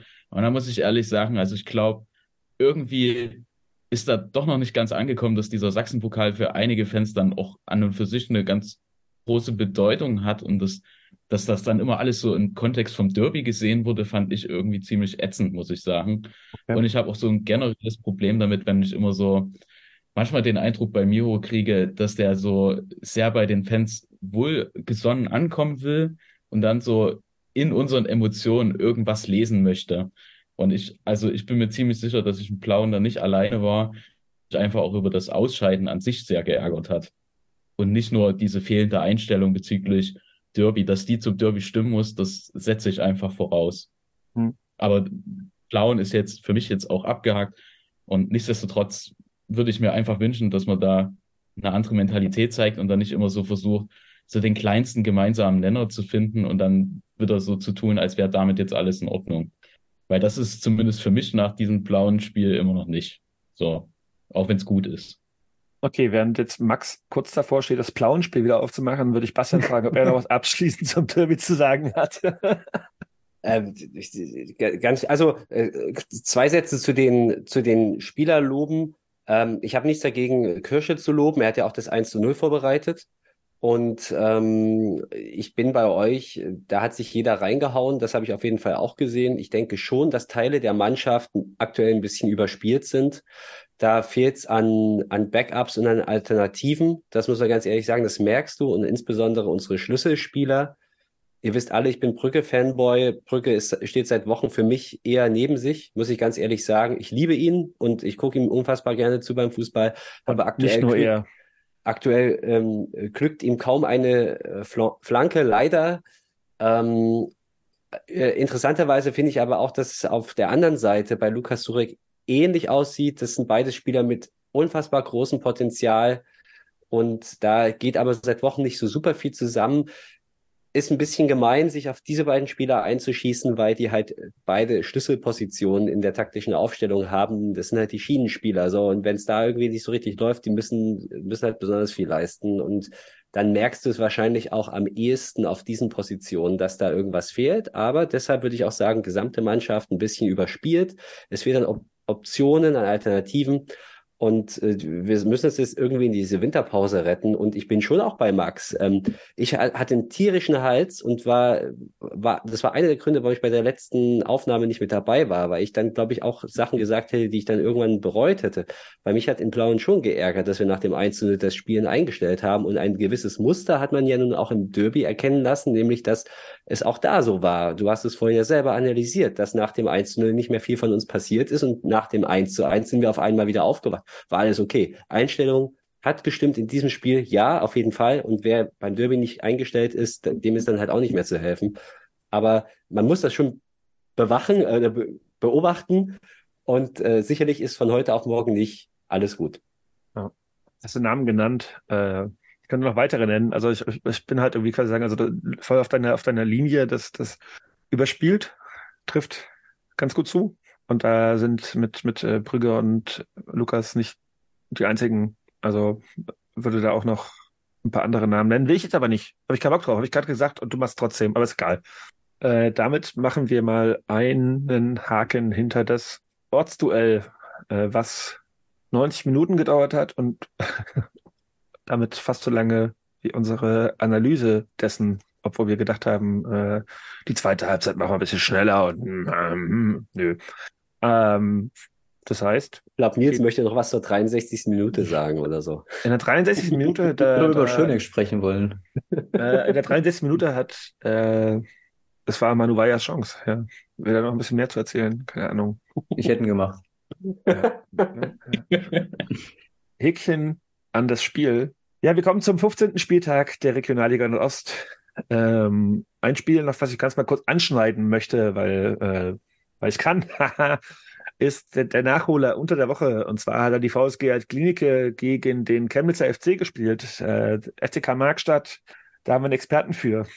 Äh, das Spiel verliert der CFC in der paar 90. Minute vollkommen verdient. Max, du hast es, wie du gerade guckst, nicht gesehen, ne? habe es versucht, irgendwie wegzumoderieren. Ich hätte mich woanders hinguckt. Ja, keine Ahnung. Ich, also, Was, was willst du jetzt von mir hören? Ich, ich habe das Spiel nicht gesehen. Okay, So. gut. Du warst nicht da. Ich, ich, ich, ich, ich freue mich für die VSG äh, und Ronny Rodet, dass es, dass es aufwärts geht. Ja, Also, äh, wir können, wir können, wir können wir kurz wieder an. Also gut, ich, ich, ich nehme ich nehme sie ab. Alles gut. Du hast nicht gesehen. No problem. Also äh, ich- äh, glaube, dass ich als jemand, der halt einfach auch irgendwie quasi kein, kein Leben hat, äh, das gesehen hat. Und äh, man muss mal kurz erwähnen, das war das erste Spiel unter Neutrainers. Ähm, und da geht's schon wieder los. Sein Name ist äh, Salah. Nee, wie heißt er? Murat Sahar, oder? Salah, Salah heißt er, Murat Salah, genau.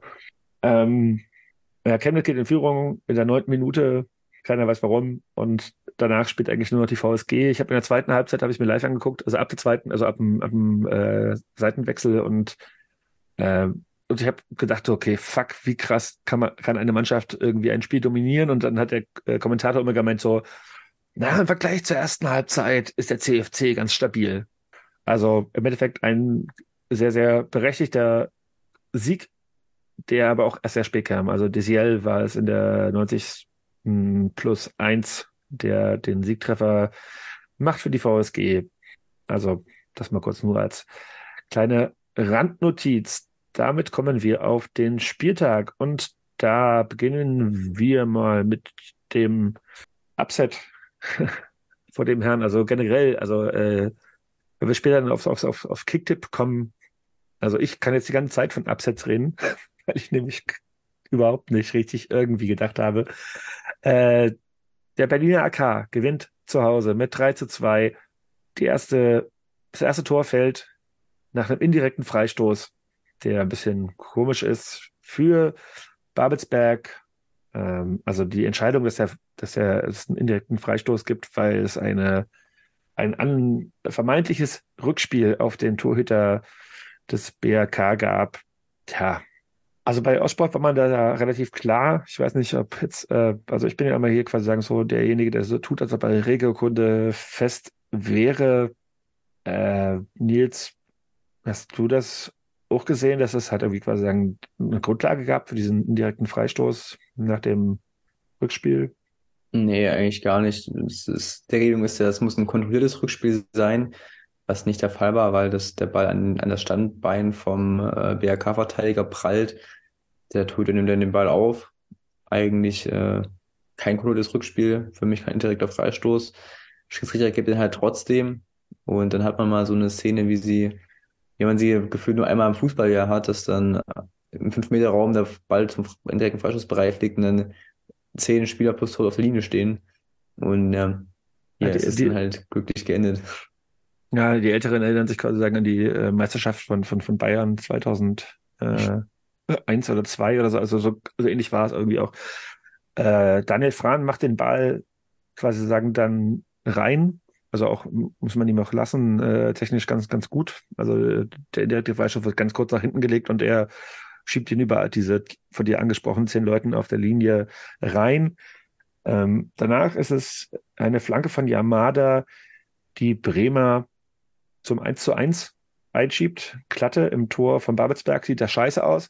Und das wird sich auch durch das Spiel durchziehen, dass Klatte nicht glatt aussieht, äh, nachdem er gegen uns total gut auf äh, pariert hat, äh, wird er in dem Spiel halt einfach irgendwie öfter mal scheiße aussehen. Ähm, soweit ich die, ja, die Highlights überblickt habe.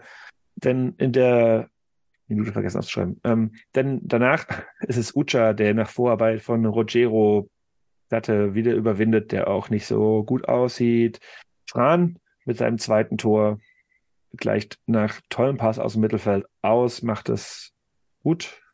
Und am Ende ist es dann Ufumwen Osave, bester Name der Liga vielleicht, ähm, macht nach einem Einwurf den Siegtreffer nach Zuspiel von Felix Pilger, die beide eingewechselt waren. Das ist der zweite Sieg in Folge nach dem, also mit dem Pokalsieg gegen die Bifzen. Also beim BRK geht es ein bisschen nach oben, bei Babelsberg eher nach unten. Und ähm, ich habe ja letzte Woche war ich ja zu Gast beim, beim Regionalliga Nordost Podcast und habe da Babelsberg als so Wundertüte beschrieben, weil die nämlich im Pokal äh, in, in Brandenburg sich sehr, sehr schwer getan haben. Die waren in doppelter Überzahl eine Halbzeit lang und haben dann quasi sagen, erst in der Verlängerung den Sieg ge geholt.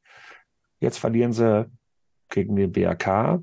BRK im Aufwind oder der äh, SVB im, im Abwind, Bastian? Ab 03 ist es in dieser Saison, meine ich, zum allerersten Mal so gegangen, dass sie ein enges Spiel nicht für sich entschieden haben. Sie hatten sehr oft, gerade in engen Partien, Spielglück und denen ist es gelungen, diese Spiele zu ziehen. Jetzt hier gerade mal nicht. Kann ja auch nicht immer funktionieren, aber ist schon eine kleine News, finde ich, weil der BRK steht ja auch nicht ganz umsonst da unten drin. Die haben sich ein bisschen gefangen, aber klar, BFC rausgehauen kann man aber sagen, BFC verliert auch ganz andere Spiele im Pokal. Und Deshalb, ja, finde ich schon interessant. Sicherlich auch gut anzusehendes Spiel, ein Rückschlag für Babelsberg und für die wäre hier sehr viel mehr drin gewesen. Insgesamt, die haben ja auch nicht schlecht gespielt, muss man jetzt auch sagen, ging hin und her und in der Vergangenheit haben die diese Spiele gewonnen. Ich muss aber ganz ehrlich sagen, dass diese Partie für mich einen ganz anderen Aufreger hatte. Nämlich war das der Torjubel von Gian Ucha, der wiederholte ähm, der alle, die das jetzt nicht vor Augen haben, ähm, nach seinem Treffer abdreht und dann quasi so ein äh, Gebetsjubel macht, also so einen muslimischen Gebetsjubel, hat er schon mal gemacht. Äh, das war damals pikanterweise unmittelbar nach dem nach den Terroranschlägen vom wann war es 7. Oktober ähm, und ja, das hatte für mich damals schon ein Geschmäckle. Da ist damals der Ostsport Kommentator überhaupt nicht drauf eingegangen ist, fand ich relativ skandalös, muss ich ganz ehrlich sagen. Habe ich mich auch tierisch drüber aufgeregt, weil das, weil man kann das ja schon in eine gewisse Richtung deuten, muss man nicht, kann man, kann auch unterschiedlich gemeint sein. Das hat er wieder gemacht. Nun kann man natürlich ihm zugutehalten, okay, der macht das, wenn er Tore schießt. Und er hat halt unglückseligerweise nach dem 7. Oktober ein Tor geschossen. Aber äh, ich habe, äh, mich hat das so beschäftigt, äh, weil ich das in diesen Tagen schon nicht ganz alltäglich finde, und habe mir mal so ein paar äh, Regel, habe mich mal ein bisschen regelkundig gemacht. Und ich wundere mich einfach nur. Ich, also ich wundere mich. Ich bin, bin, bin nicht vom Fach und bin, äh, bin weit weg von irgendwelchen, äh, da, davon zu sein, irgendwie ein Schiedsrichter-Nerd zu sein, irgendwelchen Regeln-Nerd. Aber es gibt eine relativ klare Regel 12 von der FIFA, die heißt Fouls und unsportliches Betragen. Und da gibt es eine ganz lange Liste von Dinge, die du machen kannst, oder besser gesagt, nicht machen solltest, weil du sonst eben eine Verwarnung bekommst, eine gelbe Karte. Und an, äh, ähm, an einer Stelle beim Thema Jubel heißt es, ein Spieler wird verwarnt, selbst auch wenn das Tor aberkannt wird, wenn er, also beim Thema Jubeln, Zaun hochklettert, kennen wir, äh, sich den Zuschauern irgendwie nähert, äh, was zu einem Sicherheitsproblem führen könnte, oder wenn er mit, und jetzt wird's interessant, mit provozierenden, höhnischen oder aufhetzenden Handlungen jubelt. So, und an der Stelle würde ich jetzt einfach mal sagen, man muss nicht viel interpretieren, um so einen Jubel als provozierend zu empfinden. Mich persönlich provoziert er schon in diesen Tagen sehr, muss ich ganz ehrlich sagen. Und ähm, du kriegst ja auch eine gelbe Karte, wenn du irgendwie dein Jesus-Shirt beim Jubeln trägst, wie Kakao oder so, oder wenn, wenn du jubelst wie Eschel mit deiner Botschaft äh, äh, Black Lives Still Matter. Hat er dafür gelb gesehen? Also weiß ich nicht, aber ist, ja, ist, eine gelbe, ist eine klare gelbe Karte, ja, also nach Regelwerk. Mhm. Und ich, ich meine ja nur, also ich finde so ein, so ein Jubel für mich äh, ist schon eine große Provokation. Und wenn du, mhm. wenn du diesen Jubel jetzt gegen äh, Maccabi Berlin oder so machst, ist es dann eher eine gelbe Karte als in einem anderen Spiel. Also ich, Lange Rede, kurzer Sinn. Ich wundere mich sehr über diese Art des Jubelns in diesen Tagen und in diesen Wochen. Ich finde, du musst nach einem, du musst kein Gebetsjubel machen. Ähm, politische und religiöse Aussagen sind beim Torjubel oder überhaupt auf dem Platz untersagt. Die Spieler dürfen eigentlich auch gar nichts mitführen. Kann man jetzt über Sinn oder Unsinn reden? Ja, aber es gibt da auch Regeln der International Football Association Board, wo es heißt, die Ausrüstung darf keine politischen, religiösen oder persönlichen Slogans, Botschaften oder Bilder aufweisen. Ja, da gibt es eine ganz klare Regel.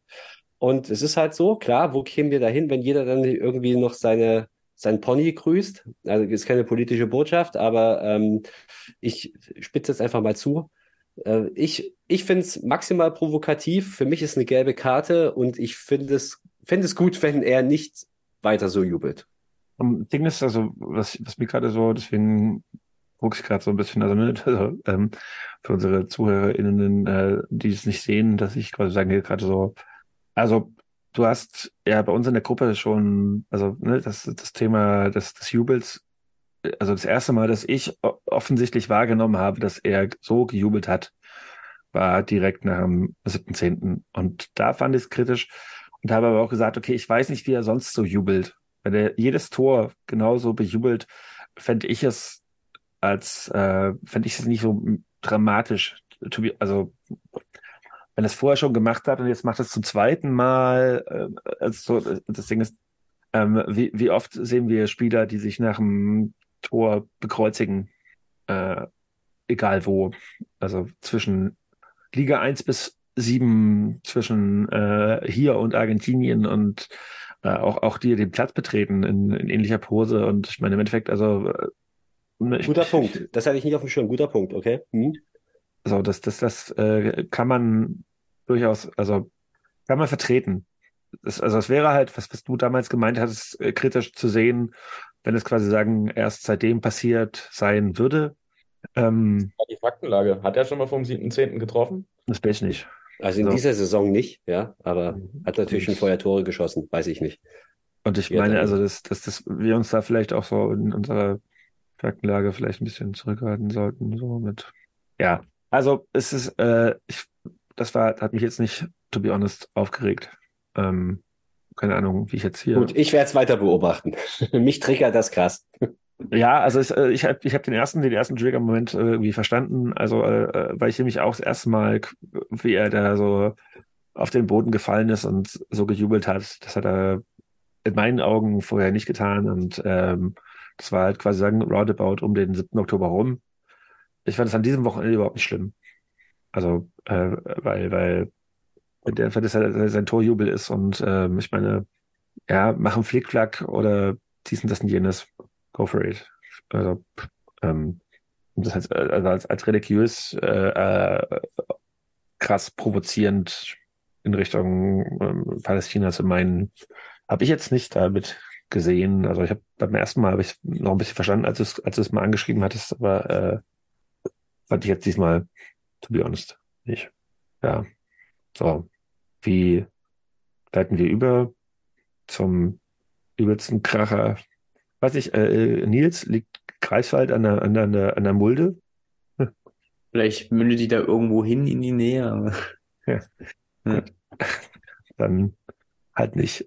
Also äh, FSV Zwickau, Kreiswalder FC. Das Spiel geht mit 2 zu 2 aus. In der 29. Minute fliegt Brand nach einem Schubser, dem man, also, also der ist auf jeden Fall deutlicher rot als äh, das von Timo Mauer, also weil die Situation, wenn ich sie richtig im Kopf habe, ist, dass ähm, Koskun abgegrätscht wird, sehr, sehr sauber.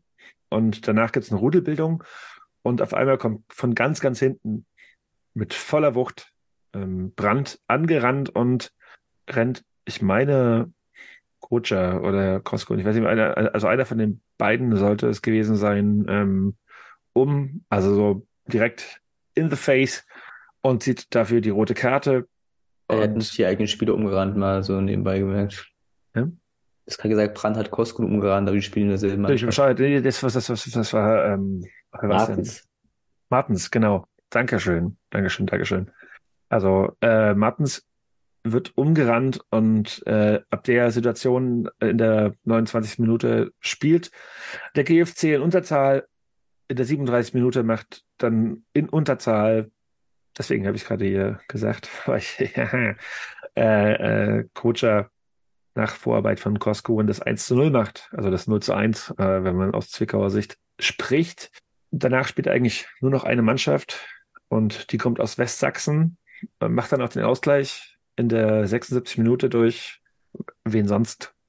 Marc Philipp Zimmermann, der aus einer total random Flanke aus dem Halbfeld den Ausgleich markiert und äh, dann ist es aber auf einmal in der 87. Minute, ich glaube, das war der einzige Torschuss in der zweiten Halbzeit.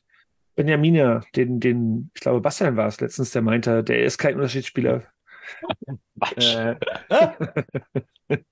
Das wird mir Äh, noch auf ewig nachhängen. äh, Ja. äh, ein Dribbling anzieht, also wirklich, also das, also das, das, das äh, 2 zu 1 für den GFC in, dem, in der Partie, guckt es euch an. Also da sieht man halt, was, was ein Unterschiedsspieler ist. So, das äh, Benjamina wirklich bei einem total, ich glaube, das war so ein, so ein, so ein, so ein ganz bumsiger äh, Ballverlust des, des FSV im Mittelfeld und Benjamina dreht auf, zieht auf, geht bis zur Grundlinie durch, nimmt dabei drei Gegenspieler aus und legt dann in den Rückraum auf Vogt, der dann einschiebt. Und eigentlich denkt man sich so, okay, scheiße, Zwickau verliert schon wieder. Also scheiße, oder nicht, keine Ahnung.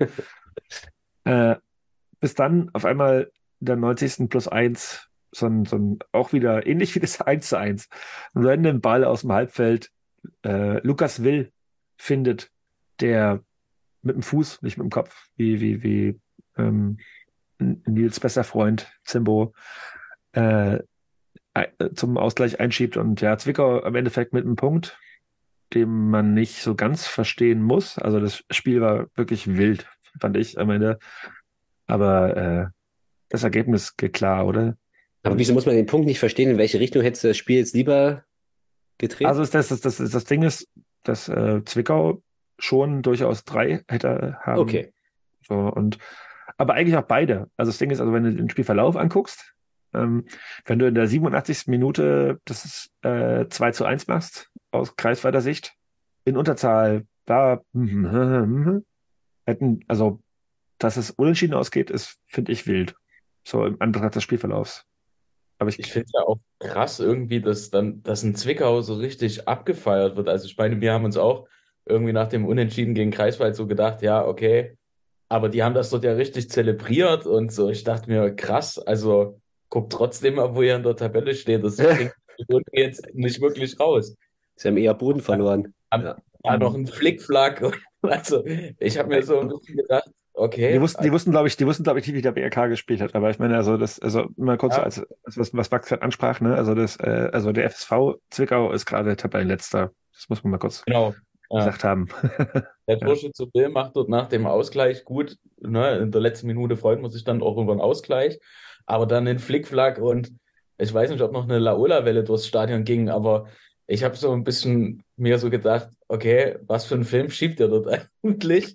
So, keine Ahnung. Also ich kann es ich kann's, ich kann's verstehen. Also was, also was gerade meine, ist, das Ding ist also, dass das, das zum einen ähm, kann ich verstehen, dass der FSV den, den, den Punkt feiert. Also als quasi sagen, wir haben zumindest was geholt, obwohl sie eigentlich quasi sagen, vorher lange, lange, lange hätten in Führung gehen müssen, weil es diese eine Aktion gab von Benjamina, der diese, diesen, also dieses Drip, Dribbling war total geil und dann dieser Pass in den Rückraum und dann führt der Greifswalder FC in der 88. und 87. Minute. Und ich kann es also in beide Richtungen verstehen, dass äh, beide sich irgendwie quasi sagen, feiern für dieses, für dieses Spiel, aber Ja, ich, äh, auch ich bin irgendwie nicht. also, bin damit auch voll okay, dass die sich darüber freuen. Also im Gegenteil, ich bewundere es irgendwie in einer gewissen Weise, weil ich glaube, ich wäre dort relativ, hätte er irgendwie dort nochmal an einen Pfeiler getreten oder so, weil ich mich geärgert hätte, dass du da in Überzahl das Ding nicht gewuppt Ja, kriegst. ja. Aber so sind halt die Lebensrealitäten, ne? Also für manche Ja. ist das der absolute super, weiß nicht, wie man, wie man das benennen kann. So, Also die, An die Ansprüche in Zwickau sind in der Tat, finde ich, auch gesunken, weil wenn man sich jetzt noch an das vergangene Pokalspiel erinnert, wo sie in Auerbach ja auch sehr spät und recht knapp gewonnen haben, dann, also mit 2-0, ja, aber es war lange auf offener, war lange offen. Gerade der Jubel zum 1-0 war, hattest du so das Gefühl, dass hier gerade der Underdog in Führung gegangen ist. Dabei war es doch schon der große FSV Zwickau, der beim kleinen VfB Auerbach da spät irgendwie auf die Siegerstraße eingebogen ist. Hat mich auch gewundert. Also ich bin da einmal mehr bei Max, der, der da, finde ich, schon ein gutes Gespür hat. Äh, ich- Mich wundert das auch. Und dem, dem FSV hat dieses Ergebnis ja überhaupt nichts gebracht. Im Gegenteil, alle um die rum haben gewonnen. Sogar Hansa Rostock, die vor einem Monat schon ihr Spiel von diesem Spieltag gewonnen haben. Also nur mal so. Äh, die sind letzter und alle im Tabellenkeller haben wirklich gewonnen. Respekt, das dann so abzufeiern. Ja, du, ich glaube- aber auch ein bisschen Unrecht, oder? Also wenn wir jetzt gegen Lok in der 95. 1-1 gemacht hätten, hätten wir uns auch gefreut. Hätte keiner gesagt, oh, wir spielen- haben jetzt nicht 2-1 gewonnen. Natürlich. Aber was du kannst du dir 94. dafür kaufen? Du, Ja, äh, nichts, du, aber du natürlich spielst fast das ganze. Spiel in Überzahl und äh, gehst natürlich vom Spielverlauf her zweimal unglücklich in Rückstand, weil gefühlt aus zwei Chancen oder so und Wir zweimal hätten das uns in gleiche Jena doch Tor. aber auch immer Punkt gefreut, weil dann auch am 95. ausgeglichen hätten in Überzahl dort. Das wäre ja auswärts in Jena gewesen, ja, aber hier ist es zu Hause. Gegen Jena Tabellenführer. Tabellenführer, als also- Tabellenletzter, also das ist ja, Ja, aber, aber wieso? Ne, Ja, ihr habt, ich, ich kann das verstehen, was ihr sagt, aber es hilft dir doch in dieser Situation gar nicht so viel. Nee, aber wenn du weiter. verloren hättest, hättest du es auch nicht gebracht, oder? Also, Tatsächlich noch weniger. okay, äh, wir gehen mal weiter. Also bevor wir jetzt uns jedenfalls sagen, jetzt äh, Großartig. genauso, genauso, genauso lange, genauso lange mit, mit, mit, mit der zweiten So viel Zeit. Also, Ja. gut. Also wir, wir nehmen mit, äh, Zwickau holt glücklich in der letzten Sekunde einen Punkt gegen den GFC, der auch vorher total glücklich ist. Und wer auf jeden Fall nicht glücklich ist, ist der ZFC Meuselwitz, der äh, gegen Eilenburg verliert. Und to be honest, also ich glaube, ich habe schon vorhin ein bisschen angeteasert. Äh, ich habe an diesem Spieltag, also in der Prediction, also in meiner, in meiner eigenen Vorhersage, überhaupt keine, keine Lorbeeren gewonnen. Äh, ja, das, das Eilenburg. Was dann auch nicht im Übrigen, muss man zu deiner Ehrenrettung sagen. Hast du auch null Was Punkte? willst du jetzt damit sagen? Ich habe null Ja, beide Punkte, Punkte wir- gemacht. kommen wir Wer hat denn hier nicht null Punkte in dieser Runde? Der hat keine Ahnung, sage ich. Spoiler, wir kommen, wir, kommen später, Punkte. wir kommen später auf Kicktipp. Äh, wir kommen erstmal darauf, Also mein Fahrer, mein Fahrer hat auch null Punkte gehabt und der ist in den Top 10, ja? Okay. Beziehungsweise war, aber gut. Der ist, glaube ich, immer noch auf 10. Können wir noch mal gucken. Wir kommen nach Meuselwitz. An der Glaserkuppe gewinnt der FC Eilenburg gegen den ZFC mit 1 zu 0. Es gibt eine Ecke von Rühlemann, Bibaku nickt ein in Halbzeit 1 und äh, das ist auch fast schon alles, was man zu dem Spiel sagen muss. Äh, außer, dass Meus äh, Quatsch, Eilenburg auch noch fast erhöhen könnte vor der Halbzeit. Und als zweiten Punkt, den ich aufgeschrieben habe, hier ist Adi Naumann, mein guter Freund im Tor, der Eilenburger, ähm, richtig das Schlüsselbein und fällt aus. Zitat Sascha Prüfer, das ist eine mittelschwere Katastrophe. Also Eilenburg gewinnt drei Punkte, verliert aber den Keeper, der für mich by a mile der ein besser Spieler ist und auch äh, ja, einer der besten Spieler der Position in der Liga. Das Ding ist also aber zum Glück nur in Anführungszeichen das Schlüsselbein und nicht irgendwie was Schlimmeres, was halt irgendwie quasi sagen so, also im ersten Moment hieß es, glaube ich, irgendwie auch so Schulterblatt, irgendwas gebrochen, aber es ist nur das Schlüsselbein und ich meine, als, weiß nicht, äh, Max, du bist ja auch quasi sagen, äh, relativ nah dran an medizinischen Berufen, Schlüsselbeinbruch, das ist jetzt aber nicht so das mega dramatische Ding, oder? Ja, keine Ahnung. Ich, was, was ich mich eher frage, dieser, um diese, diese, dieser unangenehmen Stellung da auszuweichen. Wer ist denn der zweite Torhüter von Eilenburg? Was, was stellen die da jetzt zwischen den Pfosten? Kennt man den? Wisst ihr Äh, das? das, ist, das, das haben die Kollegen vom Regionalliga Nordost Podcast relativ gut erklärt. Der Ich, Kollege, ich hab's offen. Äh, Pickrot, Kamens oder Rohleder? ne, es geht ich um auch Kamens, Kamens, Kamens, der, der ist auch äh, halbwegs gut ausgebildet. Der war doch auch das Gefühl 14 oder ne? Er ist 20, also fast so alt wie du. Aber, äh, Aber jünger. Äh, und der, der kommt quasi sagen aus äh, Cottbus, RB, äh, FTC. Also, Okay. aber es ist halt nicht, es ist halt nicht der Kapitän Andi Naumann, der bisher der mit Abstand besser Spieler in der Saison war. Äh, äh, Aber Also natürlich gute Besserung an die Naumann, aber wa- was macht er da? Also für mich geht er da vollkommen ohne Not 20 Meter vor dem Tor raus. Da sind drei Eilenburger Verteidiger neben dem. Ich habe mich da ein bisschen gewundert, ehrlich gesagt. Ja, obwohl ich hatte vielleicht Bock auf einen Schein. Ich habe keine Ahnung. Also, das war, Also Andi, Andi Naumann ist in meinem, in meinem Ansehen wieder ein bisschen gewachsen, weil er hat sich eine Verletzung eingeholt, die du dir sonst noch beim Radsport einfängst. Schlüsselbein. Großartig. Muss man erstmal schaffen beim Fußball. Aber gute Besserung, ähm, ja, ja, ja. weil, äh, aber ganz ehrlich, wird diese Dampfwalze FC Eilenburg die Verletzung von Andi Naumann aufhalten? Ich glaube nicht. Weil an ihm lag es jetzt nicht, dass sie 1-0 gewonnen haben. Also die Frage stellst du mir? Keine Ahnung. Also ich, ich, ich, ich denke, dass äh, der, der FC Eilenburg mit Dampfwalze betreibt, beschreibt das ganz gut. Also die, die, die haben gerade Das ist Ähm, ein übertriebenes Bild, ne? Aber ja, ja, aber es ist, passt schon ganz gut. Also die, die, die haben in den letzten Wochen, also ich, ich, ich bin der größte äh, FC Eilenburg-Fan in dieser Runde. bloß nicht. Ja, zumindest zum, im Vergleich zum Anfang der Saison haben die sich ganz gut gefangen. So, das, die Props würde ich denen schon lassen. Ja. Und also, was ich jetzt interessant finde, der Bibaku, der ja den Anfang der Saison eben auch verletzt war und jetzt eine ganz gute Torbeteiligungsquote hat in den vergangenen Spielen. Und einmal mehr möchte ich auch nochmal sagen, ich habe es hier schon mal gesagt, für mich hat Benjamin Lewis einen kleinen Sprung gemacht und er ist nicht mehr der, insbesondere körperlich, nicht mehr der, als er bei uns war. Ähm, also ja, man kann das schon mit Interesse verfolgen. Die, und, und für die Liga ist es natürlich gut, dass es da unten relativ spannend ist.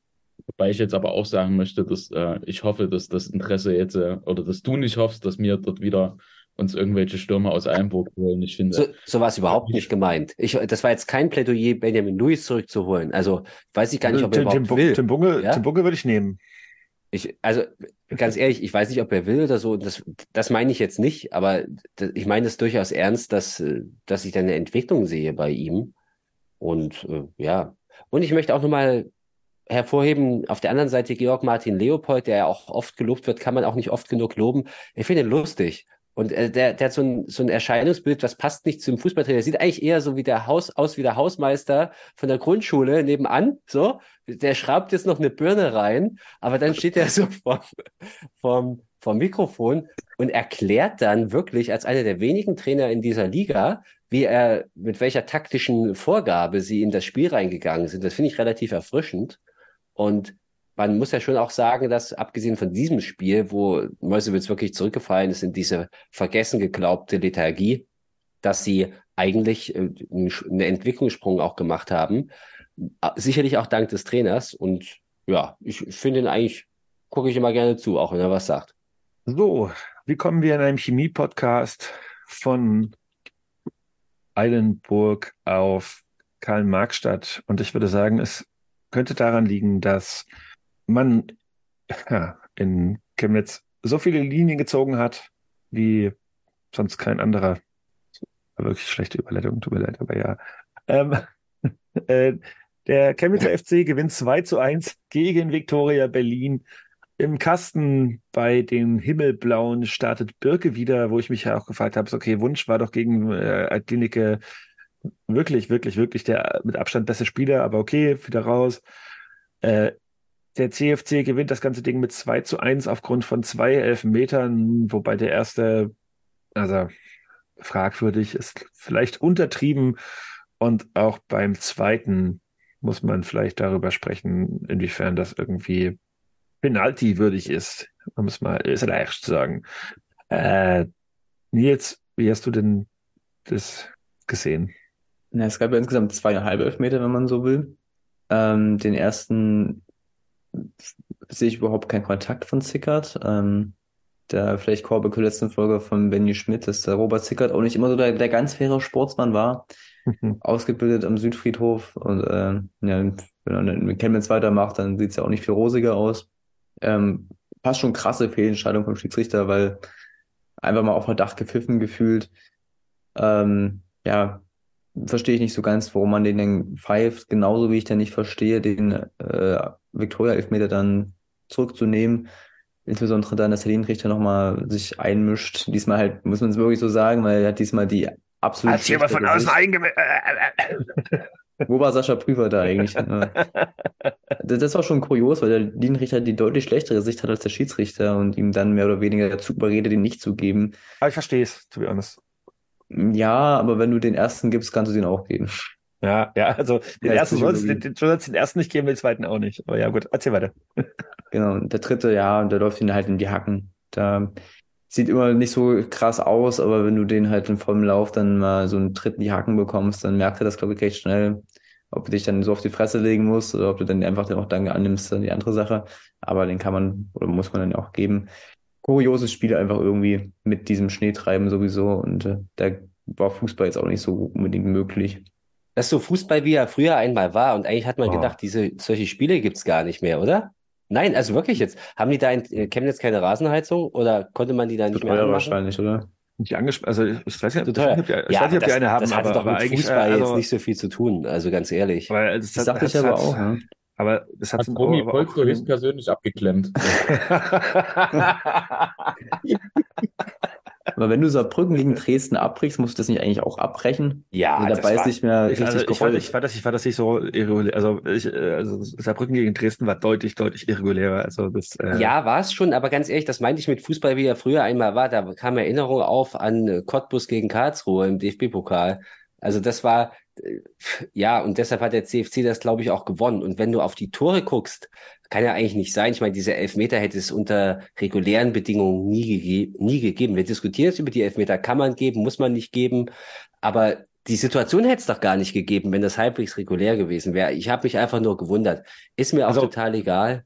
Also als Aber- jemand, der, der, der, der äh, in der Kreisklasse im Harz gespielt hat, würde ich sagen, okay, auf jeden Fall, Digga, pfeift es an. So, also das, Ja, na Aber ich fand- klar, ich- das meinte ich ja mit Fußball, wie er früher einmal war. ja, also, okay, also ich war ja so in, Aue, lief ja auch quasi sagen, parallel auf ein Spiel und da ähm, haben die halt noch ein bisschen mehr geschippt, weil sie mehr Manpower haben, irgendwie so. Äh, das, also ich fand das jetzt nicht irregulär. Also das, das, das war jetzt, also, weil du den Vergleich gerade aufgemacht hast mit, mit Saarbrücken, also das war irregulär.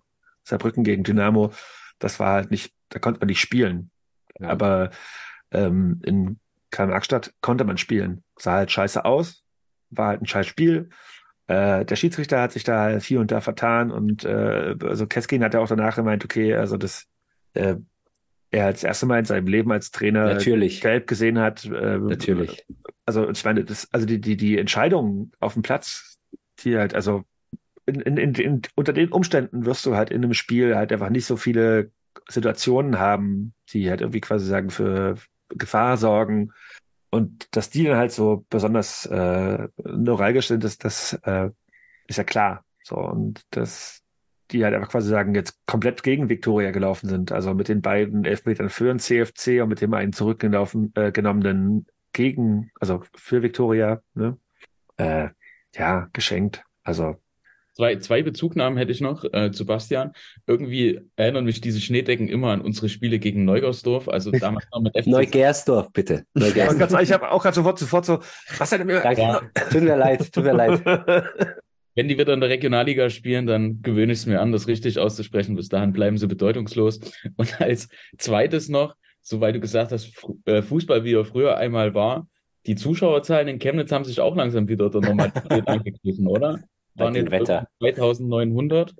Ja, okay, aber das ist doch vollkommen okay. Stadion und man muss ja auch mal im Fazit sagen, also ein 2-1 gegen Also Viktoria. 2,9, äh, was, was waren, also 2,9 ist, ist doch für Chemnitz vollkommen okay. Ja, aber die, also das, die waren ja jetzt, glaube ich, vor ein paar Wochen noch bei 4-7 teilweise. Also da gleicht sich langsam auch wieder ein bisschen an. Wir werden das weiter beobachten, weil man kann hier natürlich schon argumentieren, das Wetter war so was von Mist, dass du da nicht, und dann noch gegen Viktoria, Und, und auch ist der, nicht gerade der Zuschauermagnet, muss man jetzt auch ganz ehrlich sagen. und auch der Schnitt, den die hatten, das haben wir, also, ne, jetzt Sebastians äh, Medientipp von letztens, geil, das erzähle ich, die, erzähl ich Max das gleiche wie, wie Markus letztens ähm, im anderen Podcast, äh, dass äh, man in Chemnitz gerade für Kinder und Jugendliche und so weiter und so fort die Eintrittspreise rapide gesenkt hat, um mehr Leute ins Stadion zu bekommen. Hm. Äh, deswegen, äh, also ich finde 2,9 für, für, für, für ein FCC, das ist davon. Die CFC. Oh, ja. Ist, Ja. ist, das ist schon oder Scheiße. für den FC oder für den FCK. Ja? Ähm, kann, kann man machen, ja. Aber wo wir übrigens gerade, Max, du hast uns gerade in die, in die Lausitz geführt, nach Neugersdorf. Und äh, da möchte ich jetzt noch einmal, das mache ich sehr ungern, Nils, aber dich an einer Stelle korrigieren. Robert Zickert, dieser, dieser Unsympath vor dem Herrn, der ist nicht wirklich bei Lok ausgebildet worden, da wurde er vielleicht weitergebildet, aber der kommt ja tatsächlich aus der Lausitz. Der ist in, in der einzige, Elbe-Elster. einzige Mensch, der bei Lok weitergebildet wurde. Er ist, er ist in El ja, die, die Bewertung können dann andere vornehmen. Er ist in Elbe-Elster in äh, Herzberg geboren und dann hat, hat er natürlich den Weg zu Energie Cottbus gefunden und dann über Umwege irgendwann bei Lok gelandet. Aber das, äh, zumindest der Vollständigkeit halber, bevor jetzt hier uns irgendjemand, der uns in Herzberg zuhört, noch irgendwelche Leserbriefe schreibt. Alles dieselbe Soße. Wel welches Herzberg? Na, es gibt, es gibt ein Herzberg in Elbe-Elster, das ist da unten am Rande. so westlich von Cottbus, da irgendwie, fährst du B87, Leipzig, Cottbus, da fährst du durch Herzberg. Es gibt, es, gibt auch, es, gibt auch, es gibt auch eine Herzberg bei mir, bei mir in der Ecke. Deswegen, äh, Okay. also da, äh, äh, das ist auch schon fast, es ist glaube ich schon Niedersachsen. Äh, äh, ganz, also da gibt's glaube ich ein totales Spaßbad, wo ich öfter mal war. Okay, Ja, das gut. tut mir leid. Apropos, apropos Spaßbad, wir kommen mal zum nächsten Spiel und da kommen wir nach Erfurt. Und damit sind wir bei einem Thema, was äh, ja, Klicks generiert, aber auch äh, durchaus äh, Diskussionen. ähm, also machen wir es sportlich mal kurz. Äh, Nader El Gendawi schießt in der 25. Minute roundabout äh, einen Freistoß, für den Badu auch schon rot sehen kann, äh, den Ball ins Dreiangel und damit führt Hertha BSC 2 das erste Mal gefühlt seit 100 Jahren und das erhöhen sie noch durch Christensen, der eigentlich auch eher in die erste Mannschaft gehört, noch vor der Pause auf 2 zu 0. In der 60. ist es dann Malcolm Badu, der gelb-rot sieht, nachdem er halt quasi sagen, in der ersten Situation in dem Foul vorher schon hätte rot sehen können. Und damit ist das Spiel eigentlich sportlich auserzählt, worüber ich eigentlich viel, viel lieber reden wollen würde. Und da haben wir auf jeden Fall auch einen total engagierten Menschen hier in dieser Runde, der über Insolvenz, Erfurt, kleine Brötchen, dies, das, Ananas reden möchte. Und es tut mir leid, Nils und Max, dass ich euch jetzt mal wieder hier ausspare. Aber Bastian, wie hast du denn wahrgenommen, dass Erfurt jetzt endlich aus der Insolvenz raus ist und nachdem ähm, der Präsident unter Tränen äh, das gefeiert hat, zwei Tage später wahrnehmen muss, dass man gegen Hertha verliert und jetzt wieder mal die Nummer drei in Thüringen ist. Ich habe das zur Kenntnis genommen. Ich meine, Insolvenz kann ja dann auch kein Dauerzustand sein, oder? Kann ich, brauche ich jetzt gar nicht so viele Worte drüber verlieren, weil das Ironische an der Geschichte ist ja irgendwie, dass Erfurt jetzt die ga- vergangenen Jahre eben permanent im Insolvenzzustand war. Jetzt kommen sie möglicherweise finanziell auf eine auf den grünen Zweig, aber äh, sportlich läuft es halt gar nicht so. Und ich habe mich ja eher gewundert über eine Aussage des jungen Gerbers nach dem Spiel, ja, wo er so meinte, und das geht schon ganz in die apokalyptische Richtung. Man müsse jetzt aufpassen, nicht in den Abstiegsstrudel hineinzugeraten. Fand ich eine mutige Aussage im Sinne von ganz schön pessimistisch. Also ich weiß nicht, was, was da abgeht ähm, oder was er da jetzt gerade vorbereitet.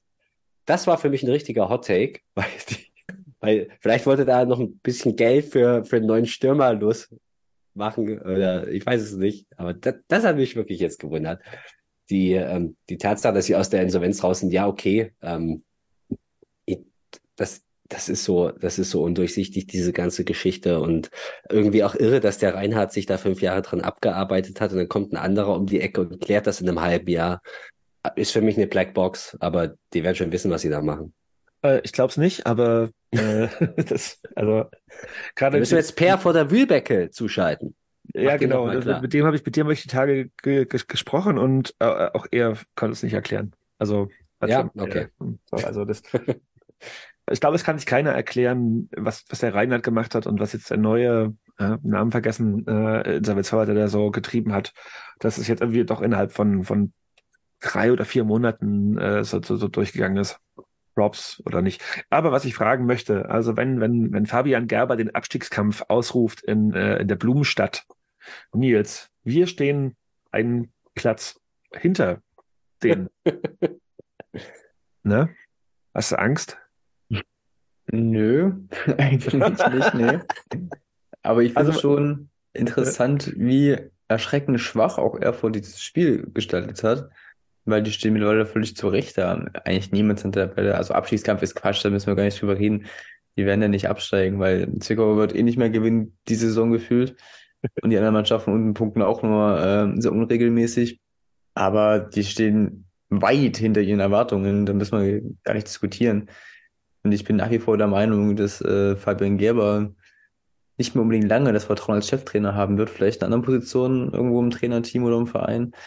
Aber mit diesem Kader musst du ja eigentlich ganz, ganz locker in der Top 5 stehen. Und ich finde es sehr, sehr interessant, was da so abgeht. Und ist auch immer der FC Hollywood der, der Liga und daher blicke ich da mit Popcorn in der Hand weiter drauf.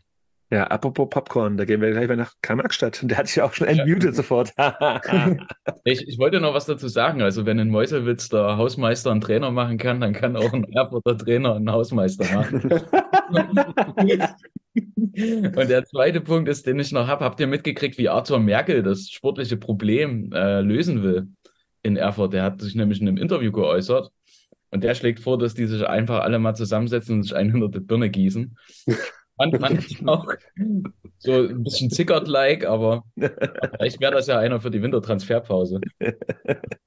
Also ja, aber ich meine, die ist halt ein guter Punkt. Also ich meine, also das, äh, diese kleinen, äh, immer wieder angesprochenen kleinen Brötchen in Erfurt halt irgendwie auch doch durchaus größer sind, als sie halt einfach klein sind.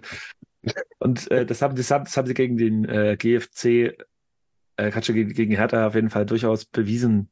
Also das äh, war halt überhaupt nichts auf äh, allen Ebenen. Ich glaube, also der, der Platzverweis von Badu war halt einfach irgendwie dann wirklich der Neckbreaker, aber auch bis dahin. Also wir reden über die paar 60 Minute, wo, wo diese die Karte kam und äh, also Hertha hatte vorher drei Monate lang kein Spiel gewonnen und das war also mit all der Manpower, die die halt irgendwie da haben und mit, mit der Klasse, die halt einfach quasi sagen, da so nominell drinsteckt, total Banane. Und vor allem auch gab es ja vorher den Aufruf von, von, von, von äh, Franz Gerber, also dem Älteren, der meinte, wir müssen jetzt zusammenstehen und, und dann gab es halt quasi sagen, also ich, also das, das ist halt ähnlich wie im, im äh, gegen Mäuse, äh, Quatsch, gegen äh, Luckenwalde. Also vor der Partie gab es das Ende der Insolvenz und man hat quasi sagen, eigentlich so eine Aufbruchstimmung irgendwie im Verein und, und dann erzählen quasi sagen, okay, jetzt können wir endlich wieder neue Sponsoren akquirieren und jetzt können wir endlich wieder größere Brötchen backen.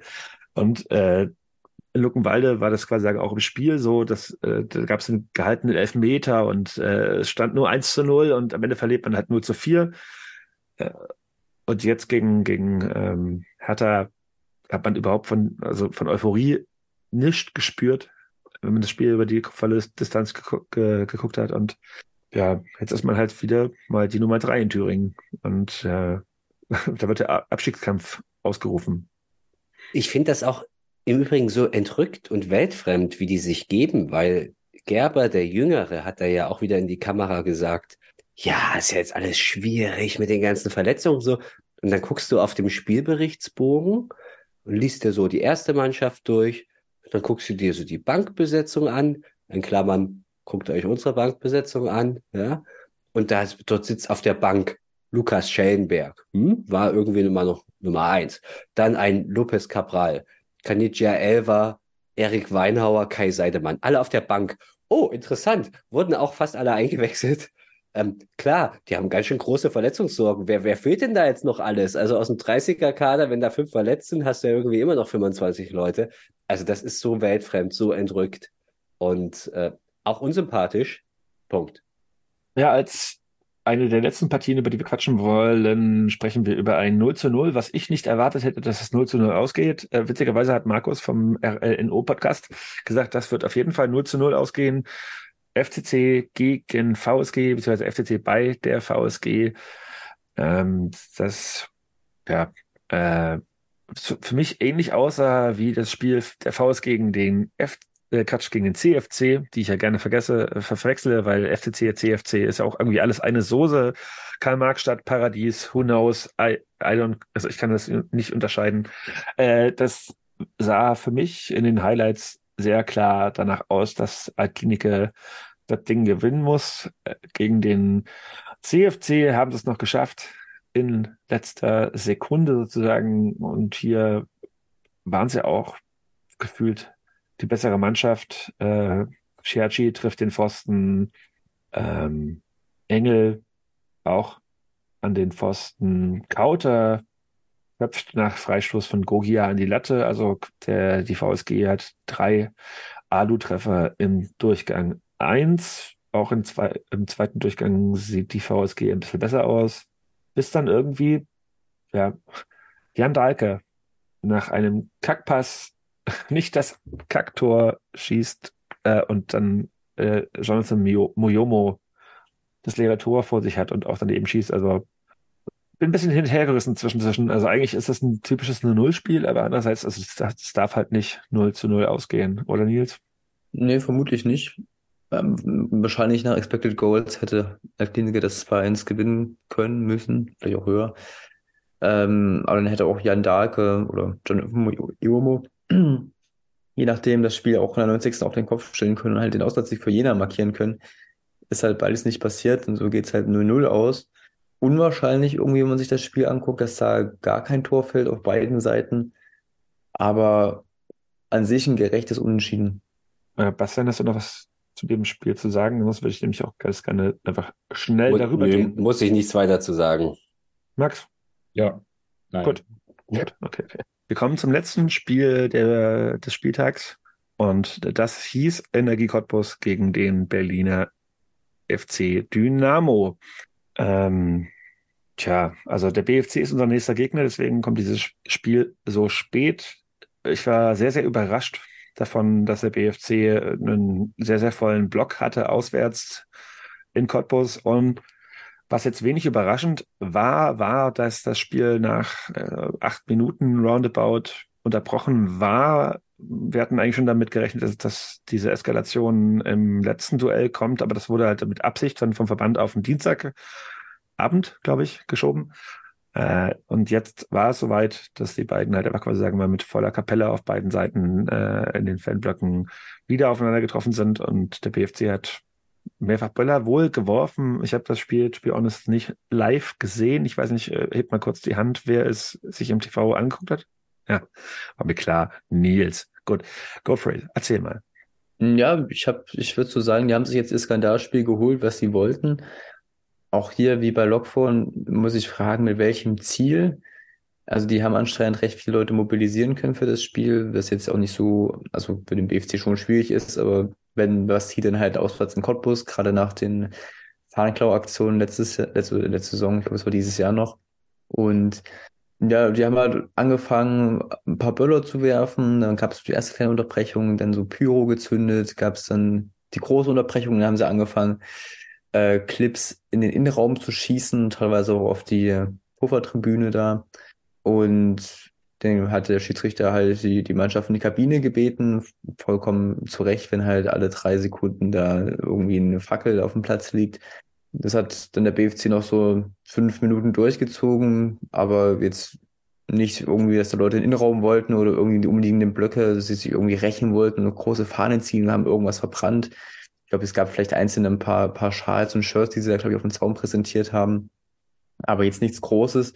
Und dann ging es weiter und seit von, von Wiederbeginn an, nach dieser 10, 15-minütigen Pause, war dann der Gästeblock auch ohne weitere Vorkommnisse, ich will nicht sagen still, gerade nach dem Führungstreffer war natürlich auch recht laut, aber da ist nichts weiter passiert und da kann man sich schon mal fragen, warum? Also nur dieses Spiel zu stören für 10, 15 Minuten bringt euch jetzt die 20, 25 Fahnen der aktiven Fanszene, die da verloren wurden, jetzt auch nicht wieder.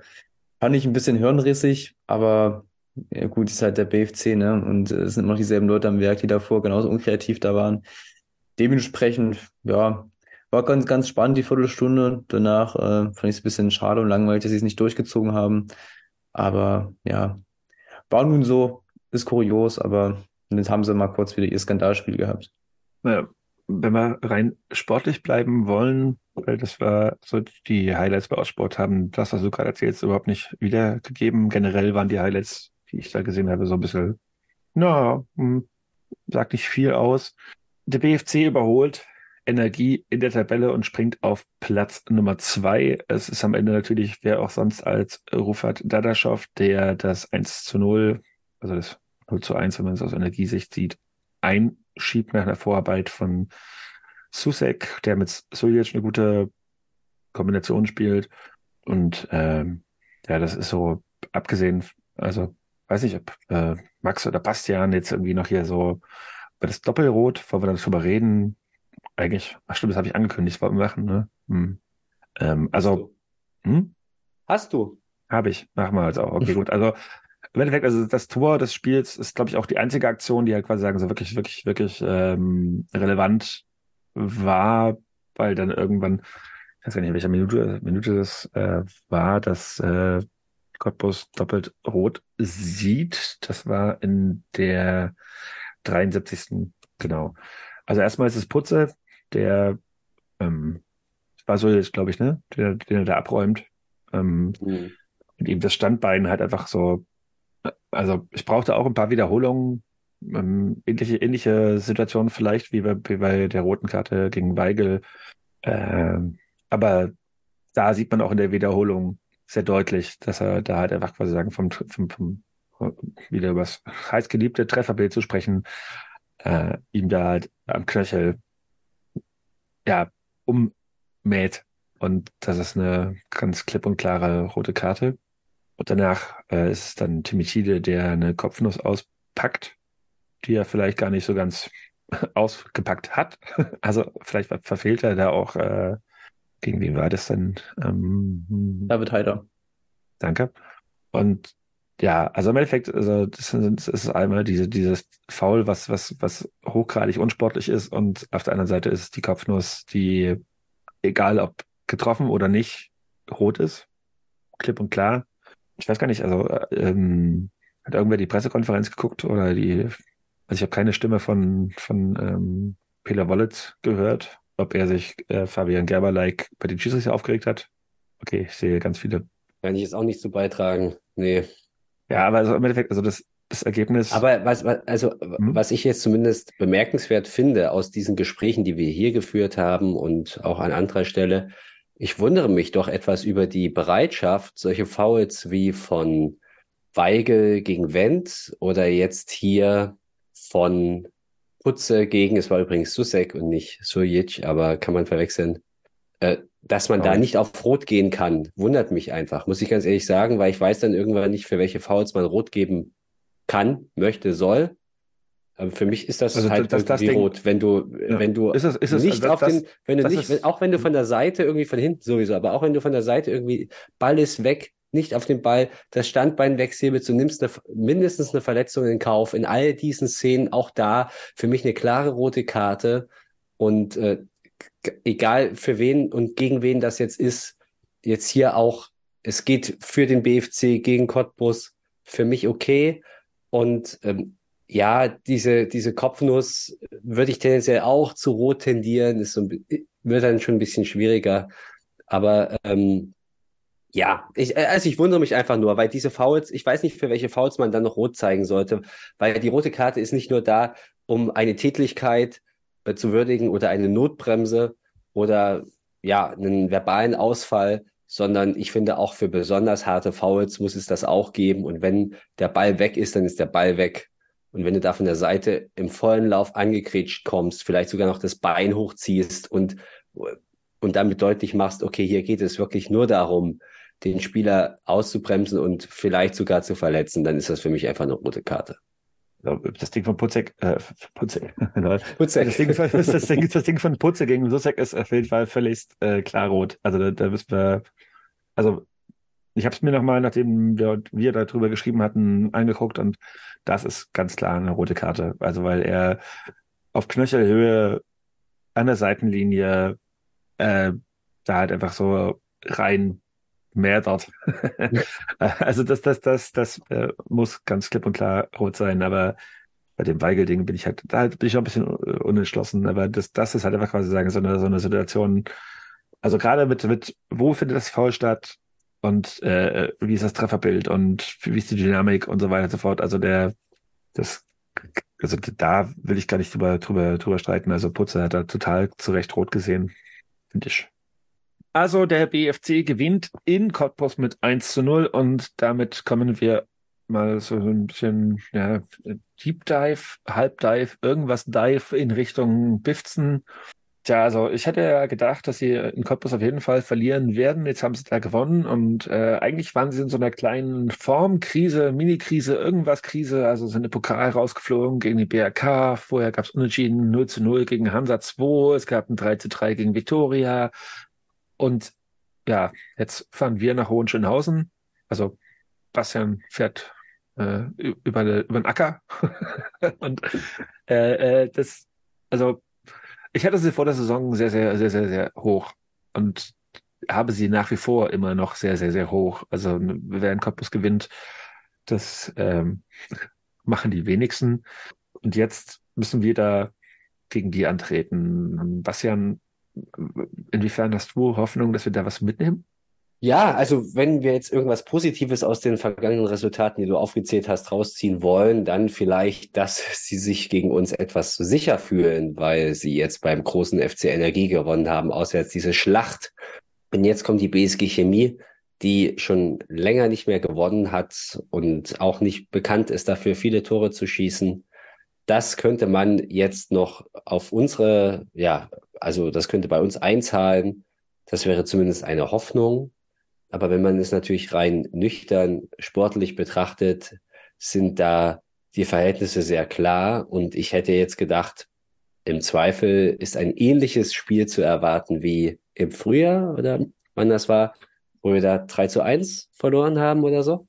Ähm, ja, weil was ich beim BFC beeindruckend finde, ist diese, diese Dynamik und diese Körperlichkeit, diese Wucht, die die mitbringen, sieht man irgendwie ganz toll bei diesem Führungstreffer in Cottbus, wie die da sich in die Zweikämpfe reinhauen, dann sofort auch ja, na, fast eine Überzahlsituation schaffen. Und dann hast du natürlich diese Maschine da vorne drin, Dadaschow, der wirklich ja in der vierten Liga unterfordert ist und dir jeden Ball reinhaut, der halbwegs lukrativ irgendwie da liegt, dass man auch nur ansatzweise ein Tor erzielen könnte. Also da bin ich schon echt beeindruckt, muss ich ganz ehrlich sagen. Und das wird nicht einfach, dem etwas entgegenzusetzen. Wir hören keine Hoffnung von Bastian. Fasse ich mal so zusammen. Max, hast du irgendwas, was uns Hoffnung machen kann? Ich habe gerade so überlegt, wann wir dort eigentlich mal gut aussahen. Da fiel mir tatsächlich das erste BFC-Auswärtsspiel ein, wo wir mal einen Elfmeter gekriegt haben, den Heinze dann irgendwo hingedroschen hat.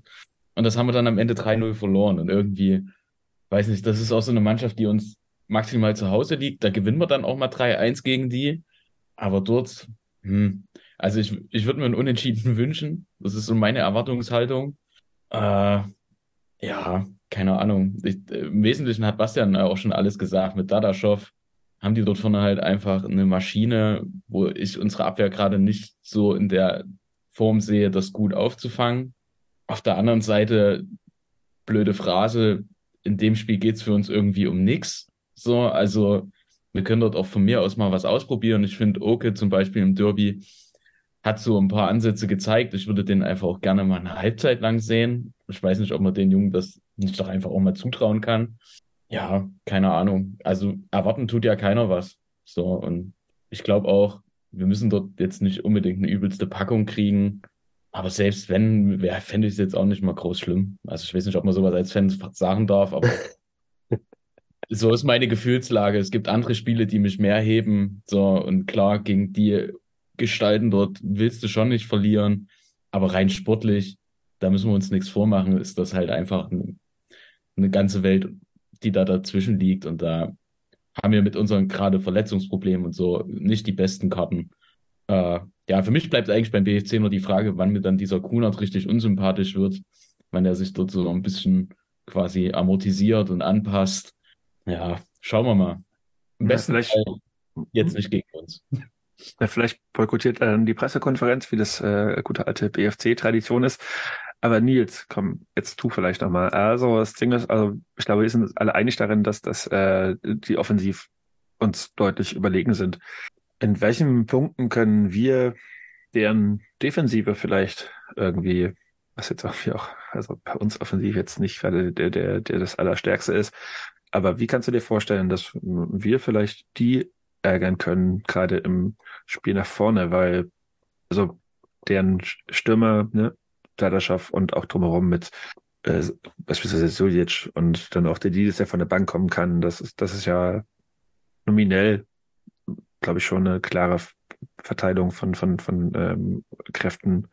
Aber können wir nicht auch vielleicht einfach denen auf den Sack gehen und dann halt auch 4, 4 zu 3 gewinnen oder so? Ja, vier Tore schießen erstmal schwierig bei uns, sehr unwahrscheinlich. Ähm, man müsste es, glaube ich, ähnlich machen wie Victoria Berlin, ähm, die ja mit drei oder vier Torschüssen drei Tore gemacht haben und da immer einen Punkt rausgezogen haben. Ähm, Ehrlich gesagt, ich habe richtig Angst vor diesem Spiel, weil für mich ist der BFC auf dem, auf dem Papier der stärkste Kader. Und äh, jetzt fehlt noch Timo Mauer. Und ich weiß nicht genau, wie wir da das taktisch angehen. Ich kann mir vorstellen, dass Dennis Jepe jetzt mal wieder eins vorrückt, dafür Manu Weyer auf die Position neben Dennis Mast geht und Vin Castul wieder in die Innenverteidigung rückt, wo man wieder etwas defensiver wäre, dass dann Manu Weyer auch in die Innenverteidigung so praktisch eine Sechserkette abrücken könnte. Richtig schön Beton anrühren. Wäre auch eigentlich für dieses Spiel relativ, ja, fast schon wie gemacht. Oder halt irgendwie kontern, was jetzt letztes Spiel nicht mal so unser, unser, unser Spiel ausgezeichnet hat. Aber wir können das Spiel dort auf jeden Fall nicht machen, denn das führt, glaube ich, dann ein richtiges Debakel. Der BFC ist unfassbar stark, gerade in der Offensive und wir sind in der Offensive halt unfassbar schwach. Wir haben ja die zweitschlechteste Offensive nach Zwickau. Daher, ähm, ja, irgendwie aufs Beste hoffen, irgendwie auf einen schönen Konto hoffen. Und daher fahre ich mit gemischten Gefühlen nach Hohenschönhausen, aber viel Hoffnung habe ich nicht, dass wir da das Fehlbares mitnehmen.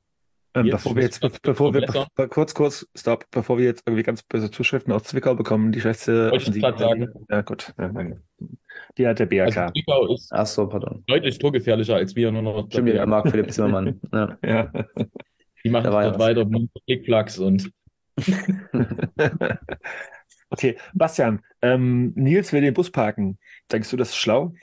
Äh, vor dem Tor. Naja, also unser Heil in der Offensive zu suchen, ich kann es mir auch nicht vorstellen, dass wir da jetzt ein Offensivfeuerwerk abbrennen. Ganz im Gegenteil, ähm, wir werden da sicherlich sehr massiert dieses Spiel angehen und äh, schauen, dass wir da irgendwie auf Konter setzen können. Das heißt, mit schnellen Spielern starten, die, ähm, die man dann versucht, mit langen Bällen, äh, ja, gefährlich in Position zu bringen. Ja, also eine bessere Idee habe ich auch nicht. Ich denke, insgesamt werden wir, ja, also ich, ich wü- würde un- uns ein bisschen defensiver erwarten als vielleicht jetzt gegen Lok. Und ähm, natürlich haben wir in der Tat nichts zu verlieren und das ist, ist okay. Ähm, aber eine, ja, eine, eine, eine richtige Idee habe ich jetzt auch nicht, was uns da erwartet und das wird schon relativ ungemütlich werden. Ich bin witzigerweise im Gegensatz zu euch eigentlich äh, relativ positiv gestimmt, weil ich denke, also gerade weil wir nichts zu verlieren haben, erwarte ich relativ viel.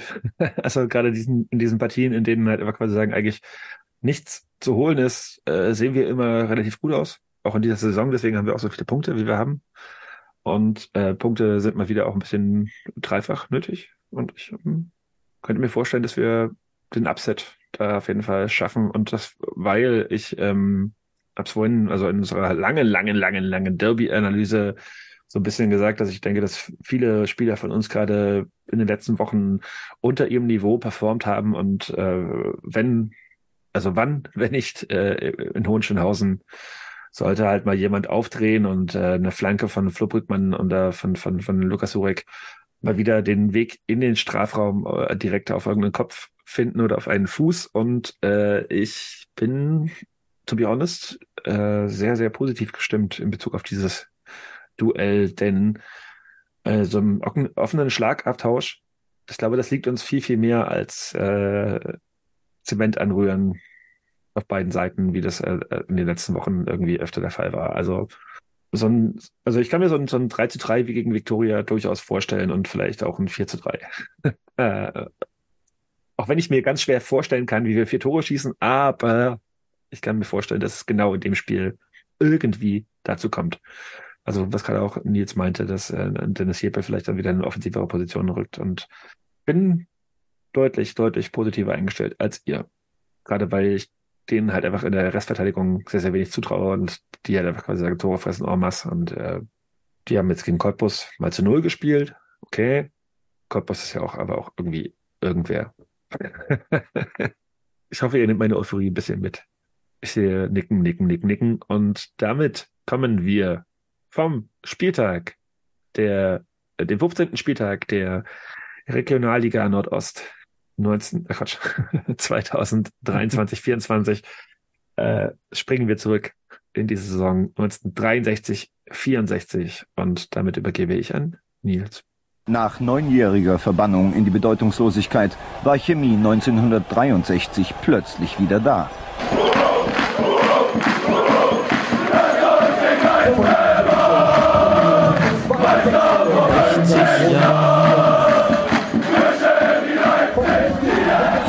Fünfzehntausend Chemiefans feierten den Rest von Leipzig und Alfred Kunze, der mit diesem Erfolg selbst zur Legende wurde. No? Eine Truppe noch. Wer ist eine Truppe da? Männer. Ein hartes tief empfunden und dann wir Alles gut. Wir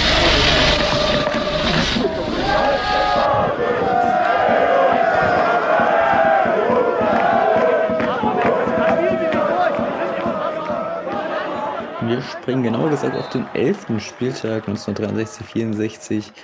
Da empfing die BSG Chemie am 24. November 1963 die BSG Motor Zwickau.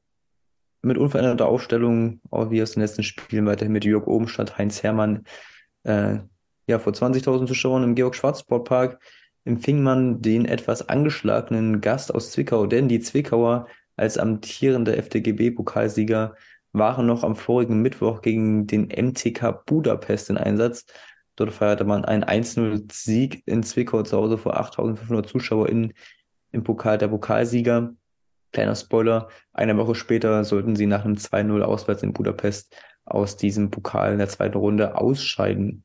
Bringt aber wenig für dieses Spiel, denn ähm, vorab, es gab ja kleine Unruhen im Stadion.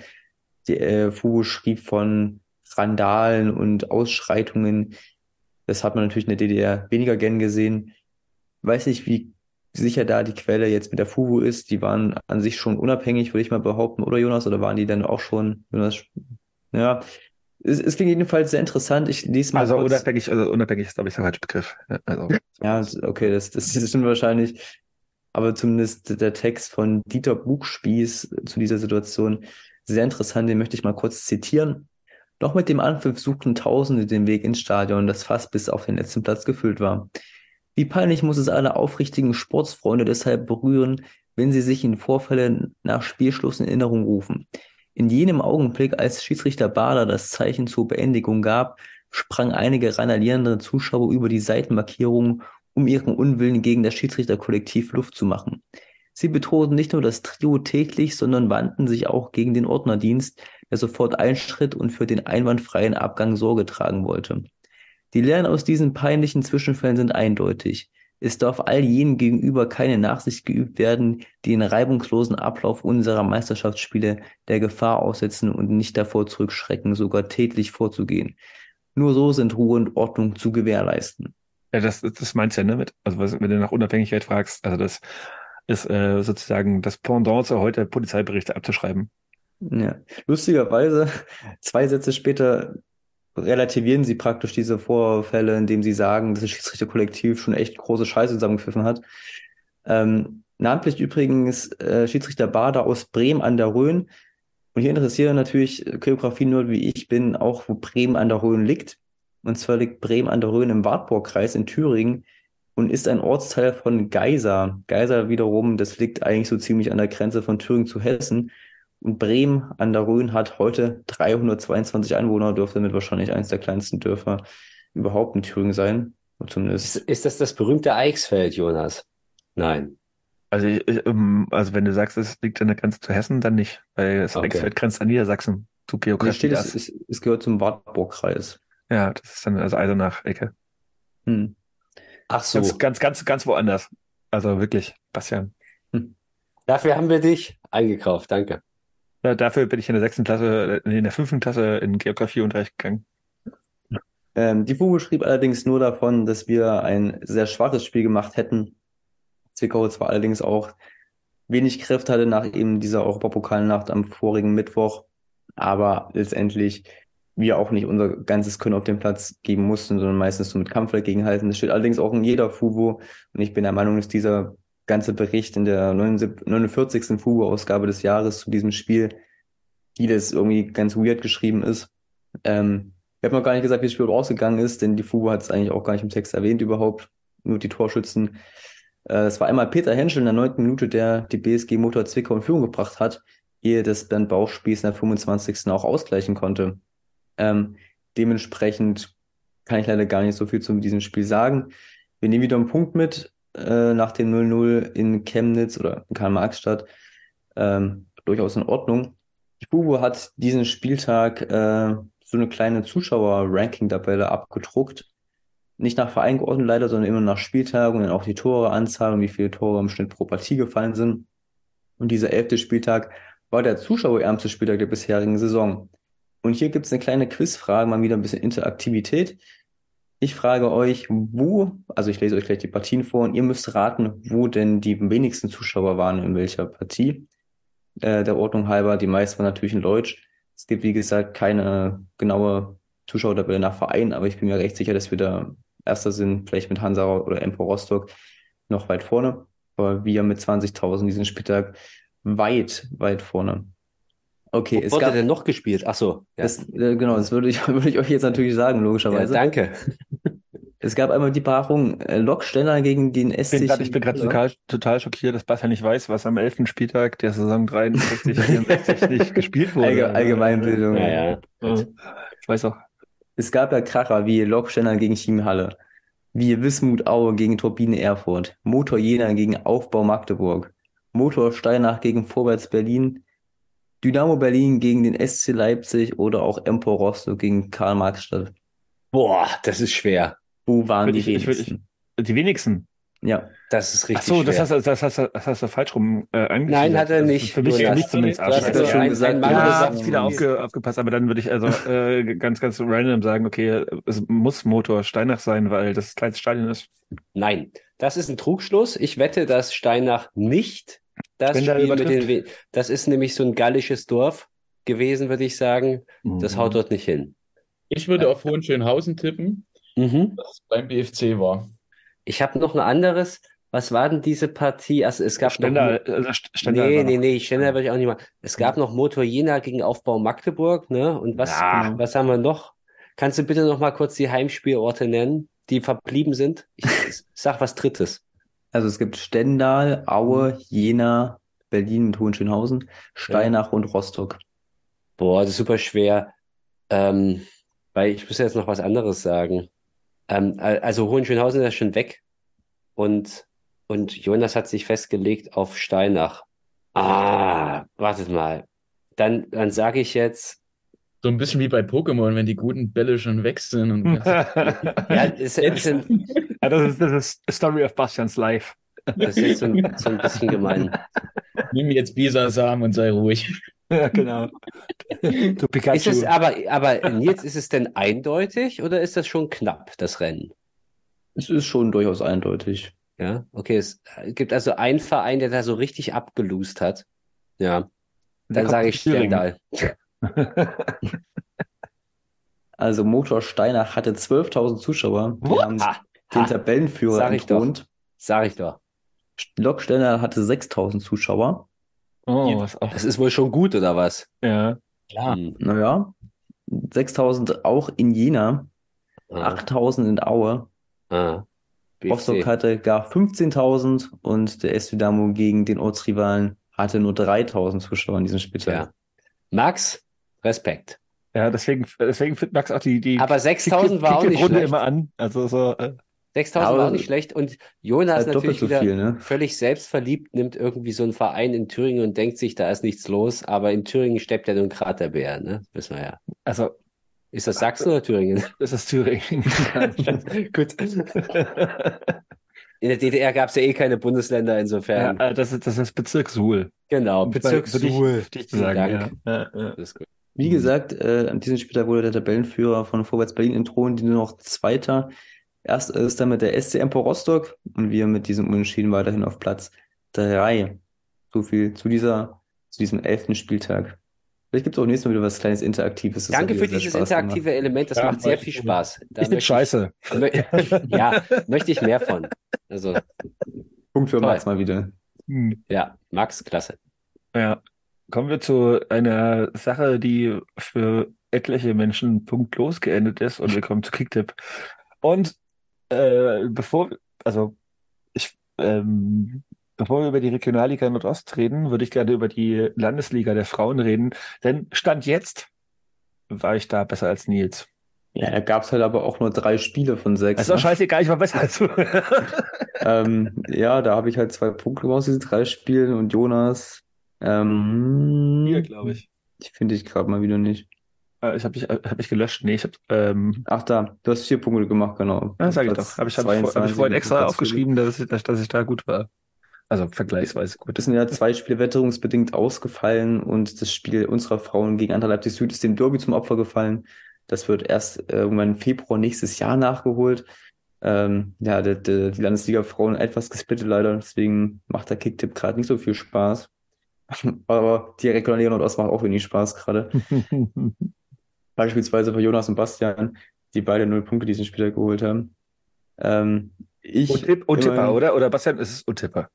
Völlig untippbar. Sowieso. Und Jonas, ich muss dir auch wirklich, äh, muss, muss dich beglückwünschen, weil wer hier an diesem Spieltag auch nur einen Punkt geholt hat, hat natürlich keine Ahnung von Fußball. Ganz klar. Also Max und ich haben jeweils auf 0-0 im Derby gesetzt, haben damit jeweils zwei Punkte bekommen. Äh, ich habe dann immer noch einen Ihr seid aber Unentschieden. ganz wir schöne Schweine, also Verräter. also also wirklich. Wie kann man denn? Ja, also, Also, das Bastian und Tipps gefühlt die ganze Saison gegen die Chemie. aber nicht im Derby. Ja? Äh, Das ich hab habe auch ich nicht gegen nicht Chemie gesippt. Aber Derby immer X. Alter, es, Genau. gibt, es, gibt, es gibt echt etliche Leute, die unentschieden getippt haben. Ja, weil das macht halt was Sinn im Derby. Lori hingegen acht Punkte ohne Punkte im Derby, aber mit acht Punkten 16 Plätze gut gemacht, punktgleich mit mir auf Platz 26 nun.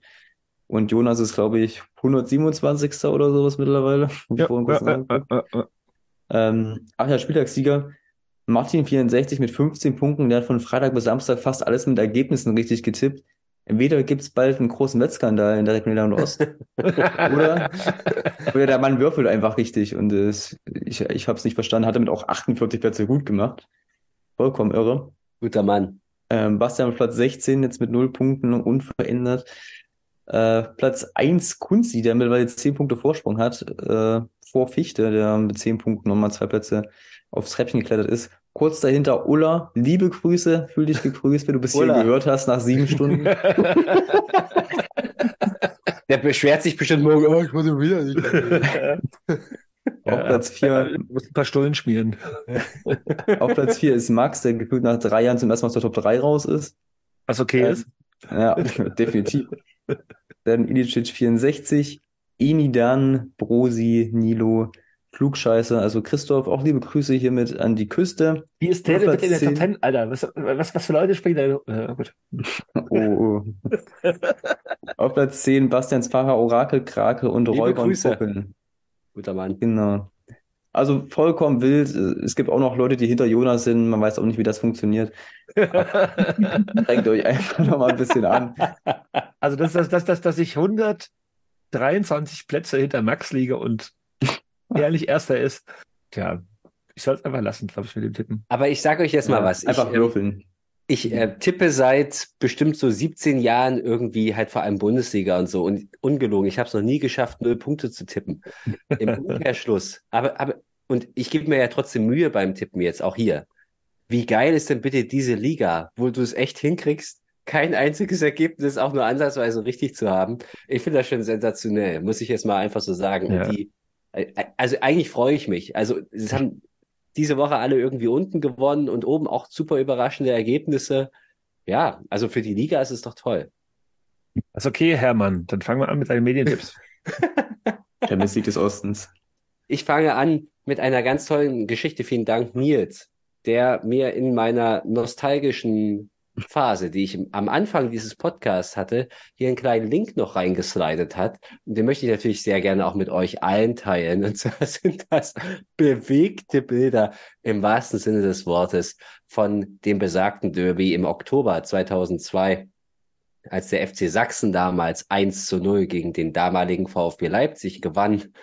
Und diese Bilder, das ist, das ist so irre. Ähm, diese Kamera, die ist auch so, also ich glaube, wenn du einen Horrorfilm drehen möchtest im Fußballstadion, drehst du den halt so. Das ist so irgendwie so, ja, mit so einer pseudo verwackelte Kamera, aber ich glaube, die konnten es damals einfach nicht besser. Es ist jedes Bild verwackelt, es ist unscharf.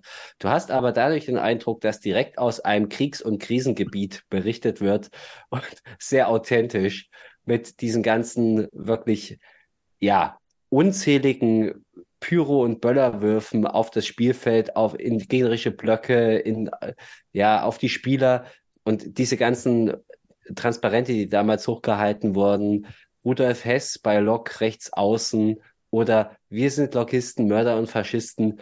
Das war wirklich ein absolutes, naja, also ein, äh, ja, also kann man gar nicht beschreiben. Es war ein irres Spiel in jeder Hinsicht. Und toll ist auch der am höchsten gerankte Kommentar bei YouTube da. Einfach nur ehrlich. Fußball war damals noch Leben. Liebe und Hass direkt nebeneinander. Großartig. Ich finde das so toll. Das ist ein Satz mit zwölf Wörtern, äh, also mehrere Sätze mit zwölf Wörtern. Und da sitzt jedes Wort. Derjenige hat einfach nur recht. Er hat einfach nur recht. Toll. Also vielen Dank für diese Bilder, für alle, die dabei gewesen sind. Das war einmalig und ähm, kommt auch hoffentlich so nicht wieder. ja, das wäre mein erster Medientipp. Und Jonas, vielleicht drehen wir da nochmal eine Schleife und machen dann nochmal einen abrunden Medientipp oder wie wollen wir das machen? Eh, also ich habe gerade, ich habe gerade, ich hatte gerade Angst, dass du den, du hast noch einen zweiten, ne? Das ist. Äh, naja, wir hatten ja noch so ein anderes Thema. Ja, genau, genau. Das, macht, das machen wir dann gleich nochmal. äh, in der Verlängerung. Ich muss, gerade, ich muss gerade erstmal aufhören zu husten. Weil, aber weil dieser Kommentar so gut ist, oder? Ja, ja alles, alles. Hast du echt ein gutes Schleifchen um diese Folge gebunden. Das ist äh, wunderbarst. Guckt euch das bitte an, das ist echt toll. Äh, ich habe, ich habe mir natürlich wie, wie, wie eh und je so viele Medientipps aufgeschrieben und äh, empfehle das. Äh, wo steige ich mit ein? Ich steige ein mit ähm, dem Hinweis auf die Stellungnahme vom 13. Mann, weil wir darüber noch nicht gesprochen haben. Also ich meine, im Rahmen des Derbys war es Polizeiauftrittsmäßig äh, ganz okay, fand ich so aus unserer Warte. Also abgesehen davon, dass die äh, auf der anderen Seite halt mit Klos geworfen haben. Äh, aber man sollte nicht vergessen, dass äh, es in Frankfurt am Tag vorher, ähm, ja, nee, was, es war Freitag das Spiel? Wie war das denn? Samstag? Freitag? Samstagabend. Samstagabend. Ja, genau, äh, durchaus wieder mal wie das sich gerade so ein bisschen einschleicht äh, in, den, in den Kurven dieser Republik, äh, einen Polizeieinsatz gab, der, also wenn man im Statement, was ich gerade empfehlen mag, vom 13. Mann aus Frankfurt, äh, vertrauen mag und was ich tue, weil ich nämlich auch mit Leuten geschrieben habe, die da vor Ort waren, äh, der wohl härteste Polizeieinsatz war, den es in der Kurve unserer Freunde aus Frankfurt jemals gab. Und äh, das mag ich jetzt irgendwie nicht unerwähnt lassen.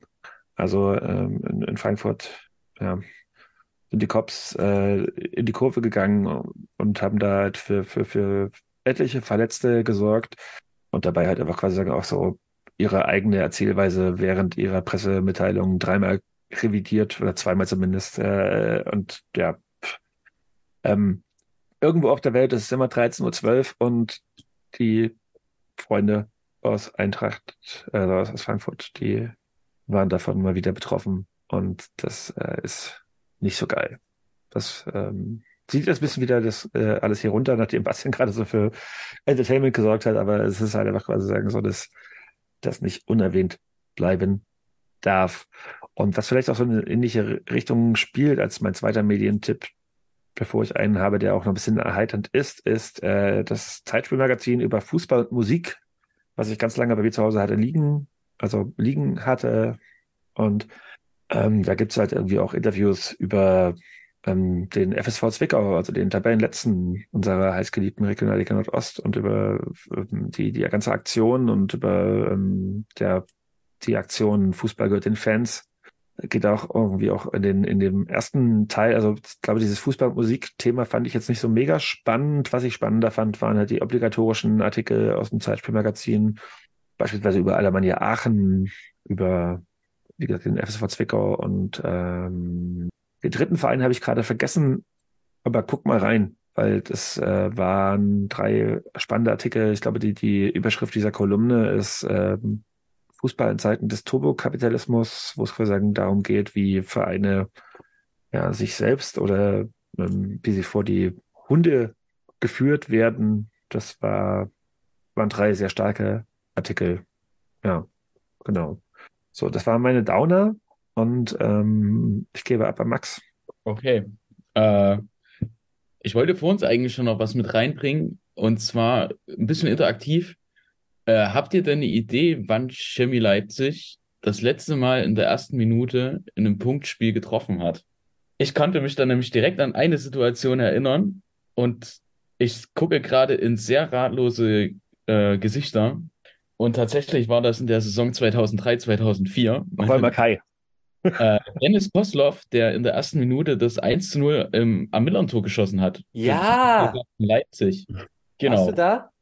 Äh, nein, aber ich habe es dann im Fernsehen verfolgt. Und zumindest habe ich da leider keine guten Videos dafür gefunden. Und deshalb frage ich jetzt bei Medientipps nach anderen, wer dort mal irgendwie einen guten Link hat oder so. Ich würde mir die Aufnahmen gerne davon nochmal angucken. Fand ich mega. So, mein eigentlicher Medientipp ist aber äh, die Doku Das wahre Leben. Das ist eine Doku über Neven Subotic. Weiß nicht, ob die jemand von euch gesehen hat vom NDR, wo er so ein bisschen über seine Projekte redet, die Anfangszeit im Profifußball, wie er das Geld halt auf den Kopf gestellt hat, wo er eigentlich herkommt.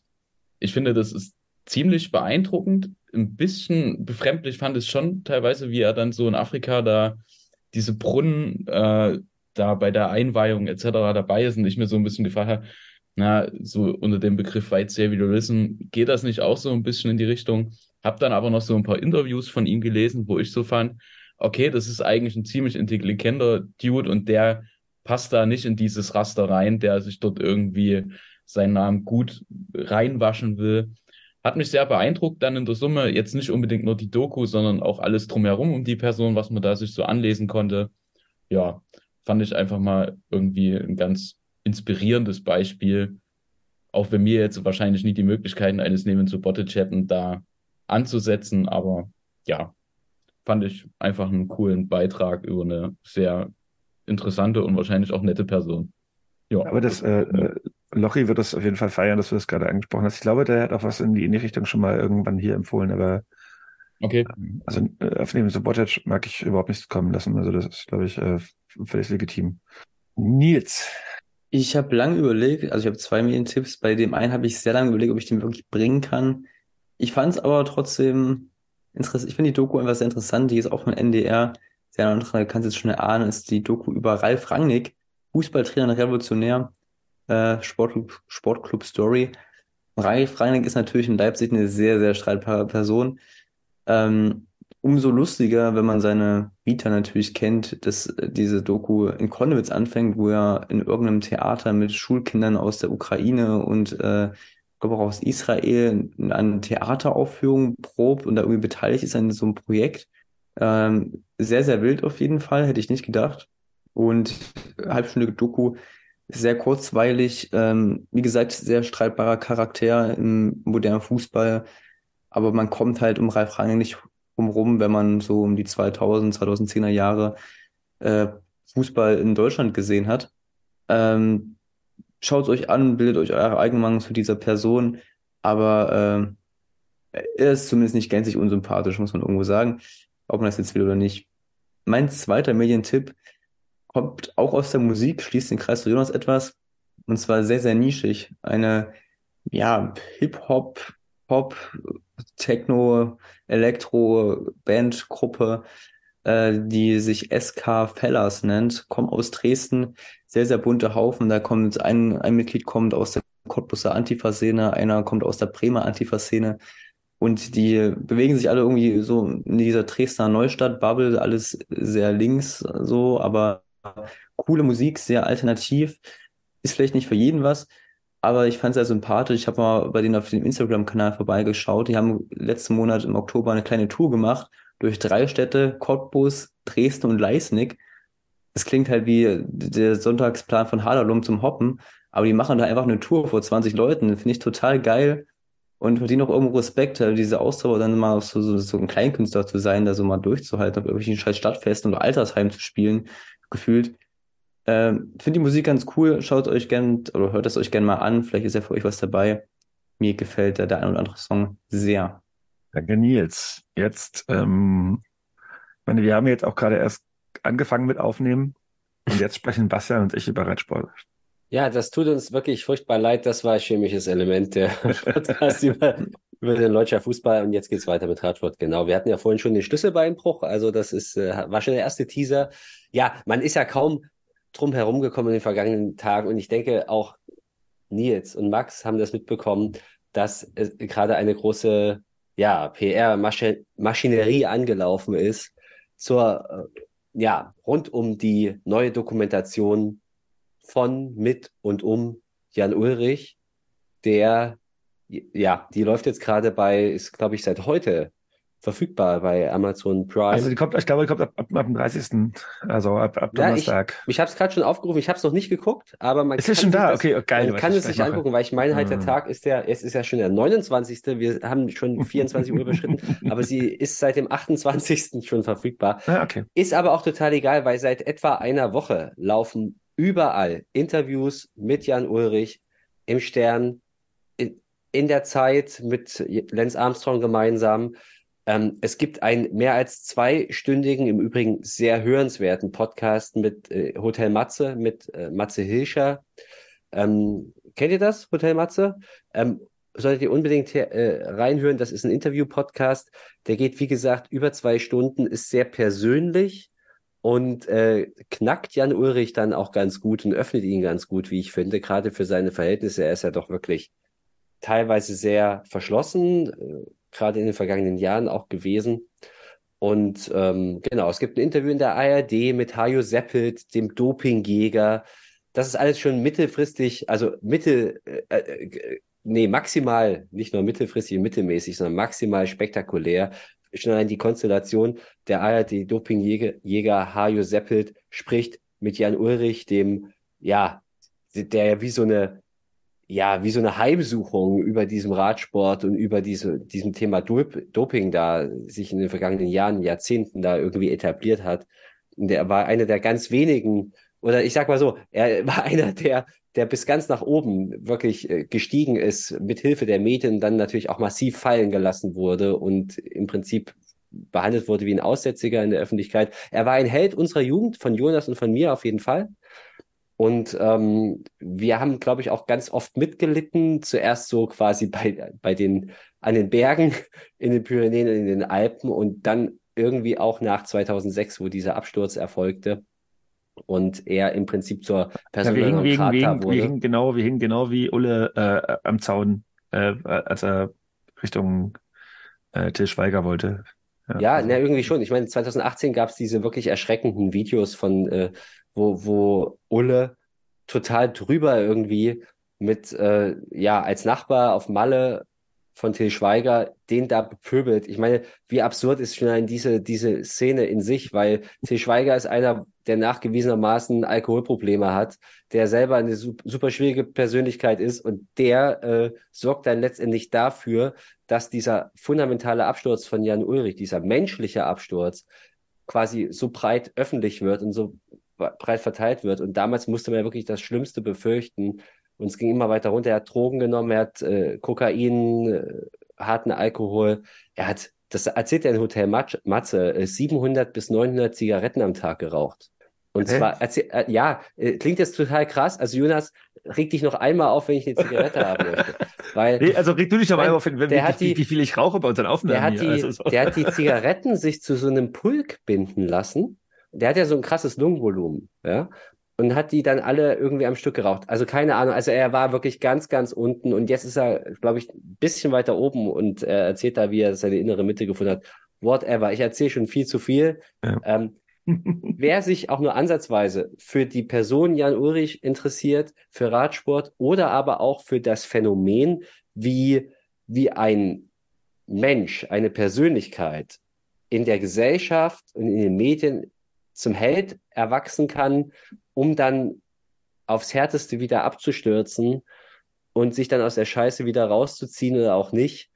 Ähm, das, also wen das interessiert, das ist unfassbar faszinierend und kleine kurze persönliche Anmerkung noch.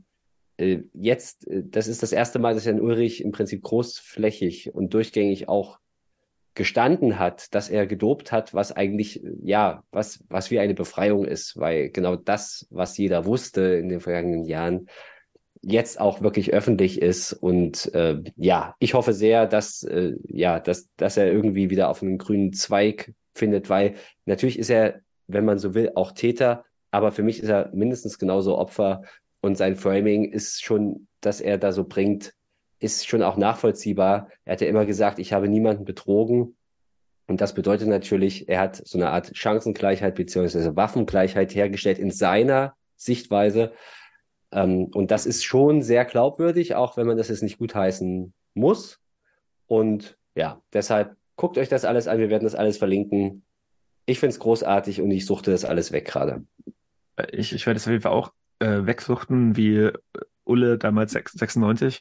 Aber äh, kurze Anmerkung muss man noch mal gestattet sein, dass äh, das gerade jetzt passiert. Ich meine, wir haben letztes Jahr ja auch hier schon im Podcast äh, ne, über Being Young Ulrich und so weiter und so fort gequatscht, dass er jetzt gerade diese ganzen Sachen halt einfach in die Öffentlichkeit trägt, liegt vor allem daran, dass er daran profitiert, indem er quasi sagen, diese ähm, ja, von sich selbst produzierte Dokumentationen auf Amazon Prime und keine Ahnung, was er für ein Deal mit dem Stern der Zeit hat, äh, macht. Also ich meine, wir hatten letzte Woche hat Nils ja das äh, angesprochen gehabt, dass diese Netflix-Doku über Nils, hilft mir kurz aus, wie ist der Name nochmal von dem Typen?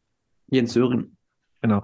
Dass da quasi sagen, also bei, bei Netflix äh, auch eher Aktien dran hatte. Und ich glaube, dass diese ganzen Dokumentationen, die jetzt, also ich habe noch nicht gesehen, ich habe Interviews gelesen, ich habe das mit, mit äh, Hajo Seppelt gehört und don't forget, wenn du das hörst, äh, dass äh, die, die Sachen, die jetzt gerade so rauskommen über Jan Ulrich und seine Dopinggeständnisse, äh, auch damit zusammenhängen, dass er quasi auch gerade was, was, was publizieren pushen, pitchen möchte. Just saying. Also ja, wobei, also ich, ich verstehe, was du meinst, aber er geht ja sowohl in dem Interview mit Hajo Seppelt als auch in dem Interview mit Matze Hirscher, das Hotel ich Matze, gehört, ja, geht er sehr ausführlich darauf ein, weil er im Prinzip sagt, also bei Seppelt hast du ja so dieses Ding, ähm, er sagt, er wurde damals genau so juristisch beraten. Ich kann das schon auch nachvollziehen. Ne? Mhm. Du hattest laufende mhm. Verfahren, du hattest schwebende Verfahren und er war eben die Spitze des Eisberges. Und wenn er sich hinstellt und äh, dann da rein Tisch macht, hätte das sicherlich ganz, ganz andere Folgen natürlich gehabt, als wenn sich ein zweiklassischer äh, Klassikerfahrer hinstellt. Ähm, und äh, ja, also erst, das ist der eine Aspekt. Und das mhm. zweite ist, er meinte auch, das ist bei Hotel Matz, also das ist wirklich absolute Hörempfehlung, weil er ihn wirklich öffnet und knackt. Äh, wo er dann am Ende auch sagt, ich meine, das mit den 700, 900 Zigaretten, ne, das hat er nirgendwo erzählt. Ich glaube auch nicht, dass es in der Doku, in der Amazon-Doku erzählt. Und der beschreibt das da.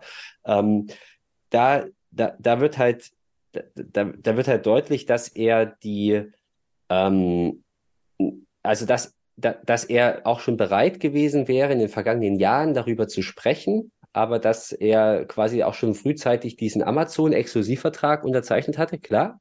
Und zum Beispiel hätte, fand er auch dieses Projekt ganz spannend, was, was Being Young Ulrich war, also im vergangenen Jahr. Da ja. hätte er auch mitgemacht. War er aber vertraglich gebunden, sagt er jetzt zumindest. Ne? Also naja, hat er dabei, was er wird auch erzählt, ja. Hm. ja. Äh, genau, also offenbar hat er schon auch eine Entwicklung durchgemacht.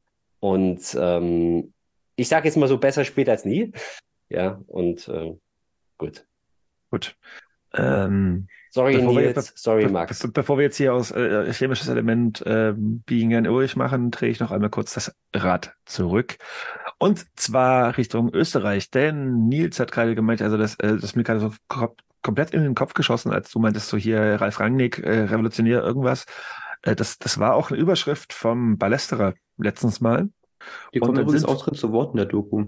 Okay, gut. Und dann sind wir wieder endlich in Österreich. Und zwar kommen wir zu äh, meinem neuen, ja, gut, Lieblingspodcast ist vielleicht übertrieben, weil Superlative mag ich da nicht benutzen. Und zwar geht es um Geschichten aus der Geschichte. Äh, das ist ein Podcast, wo sich ein Bayer und ein äh, Österreicher gegenseitig Sachen, also gegenseitig beide Historiker einmal die Woche erzählt einer dem anderen irgendwas aus der Geschichte, ähm, was der andere nicht weiß vorher, was es ist. Ich weiß nicht, also Bastian Nick gerade so zustimmt, habe ich, äh, hast du den schon mal empfohlen hier? Ich weiß. Ich Nein, habe ich nicht, äh, aber nicht? mir ist der sehr wohl ein Begriff, ja, weil ja. Jan Böhmermann den immer wieder empfiehlt. Ah, okay, oh, ich will nicht der Böhmermann in der Runde hier sein, aber das Ding ist, warum ich den halt irgendwie jetzt empfehlen mag, ist, weil es da nämlich auch eine äh, relativ junge Folge gibt über Senf. Und mir wurde die Tage erzählt, dass du 1999 im äh, Bruno-Plache-Stadion mit Senf beworfen wurdest. Äh, kommt jetzt noch was? Also die Geschichte aus der Geschichte wird ja nicht mein Auftritt im Bruno Plache Stadion. Nein, aber ich, das, Ding ist, das Ding ist also quasi sagen, weil, weil man muss ja mal wissen, äh, also verstehst du diesen zusammen, Okay. fuck, wir reden gerade die ganze Zeit über das Derby und, Ja. und so weiter und so fort. Und jetzt reden wir über den Österreich und über den österreichischen Podcast. Und es geht um die Geschichte des Senfs und dass, äh, dass wir sagen, du halt mal lernst, wo, wo kommt der Senf eigentlich her, der dir 1999 äh, im Bruno Plache Stadion an den Kopf geworfen wurde. Hör gerne mal rein. Vielen Dank. Ich würde auf Bautzen tippen, oder? Hast du Geschmacksprobe Spannenderweise, spannenderweise nicht. Ah, okay. Ja. Also Senf. Aber ist, den, den Bastian abgekriegt Also der, der, der über die Überschrift, also der aus Bau, äh, der, der, der war wahrscheinlich aus Bautzen, ja, das, das mag sein, aber ja, äh, also der, also der Senf kommt nicht, kommt nicht aus Bautzen generell, also so. Der ist, äh, also die Überschrift des, des äh, Podcasts ist das älteste Gewürz der Welt. Sehr spannend, sehr hörenswert. Äh, und ich dachte, das wäre Endlich mal ein positiver Ausstieg. Somehow das ist ja funny. so schwermütig, oder?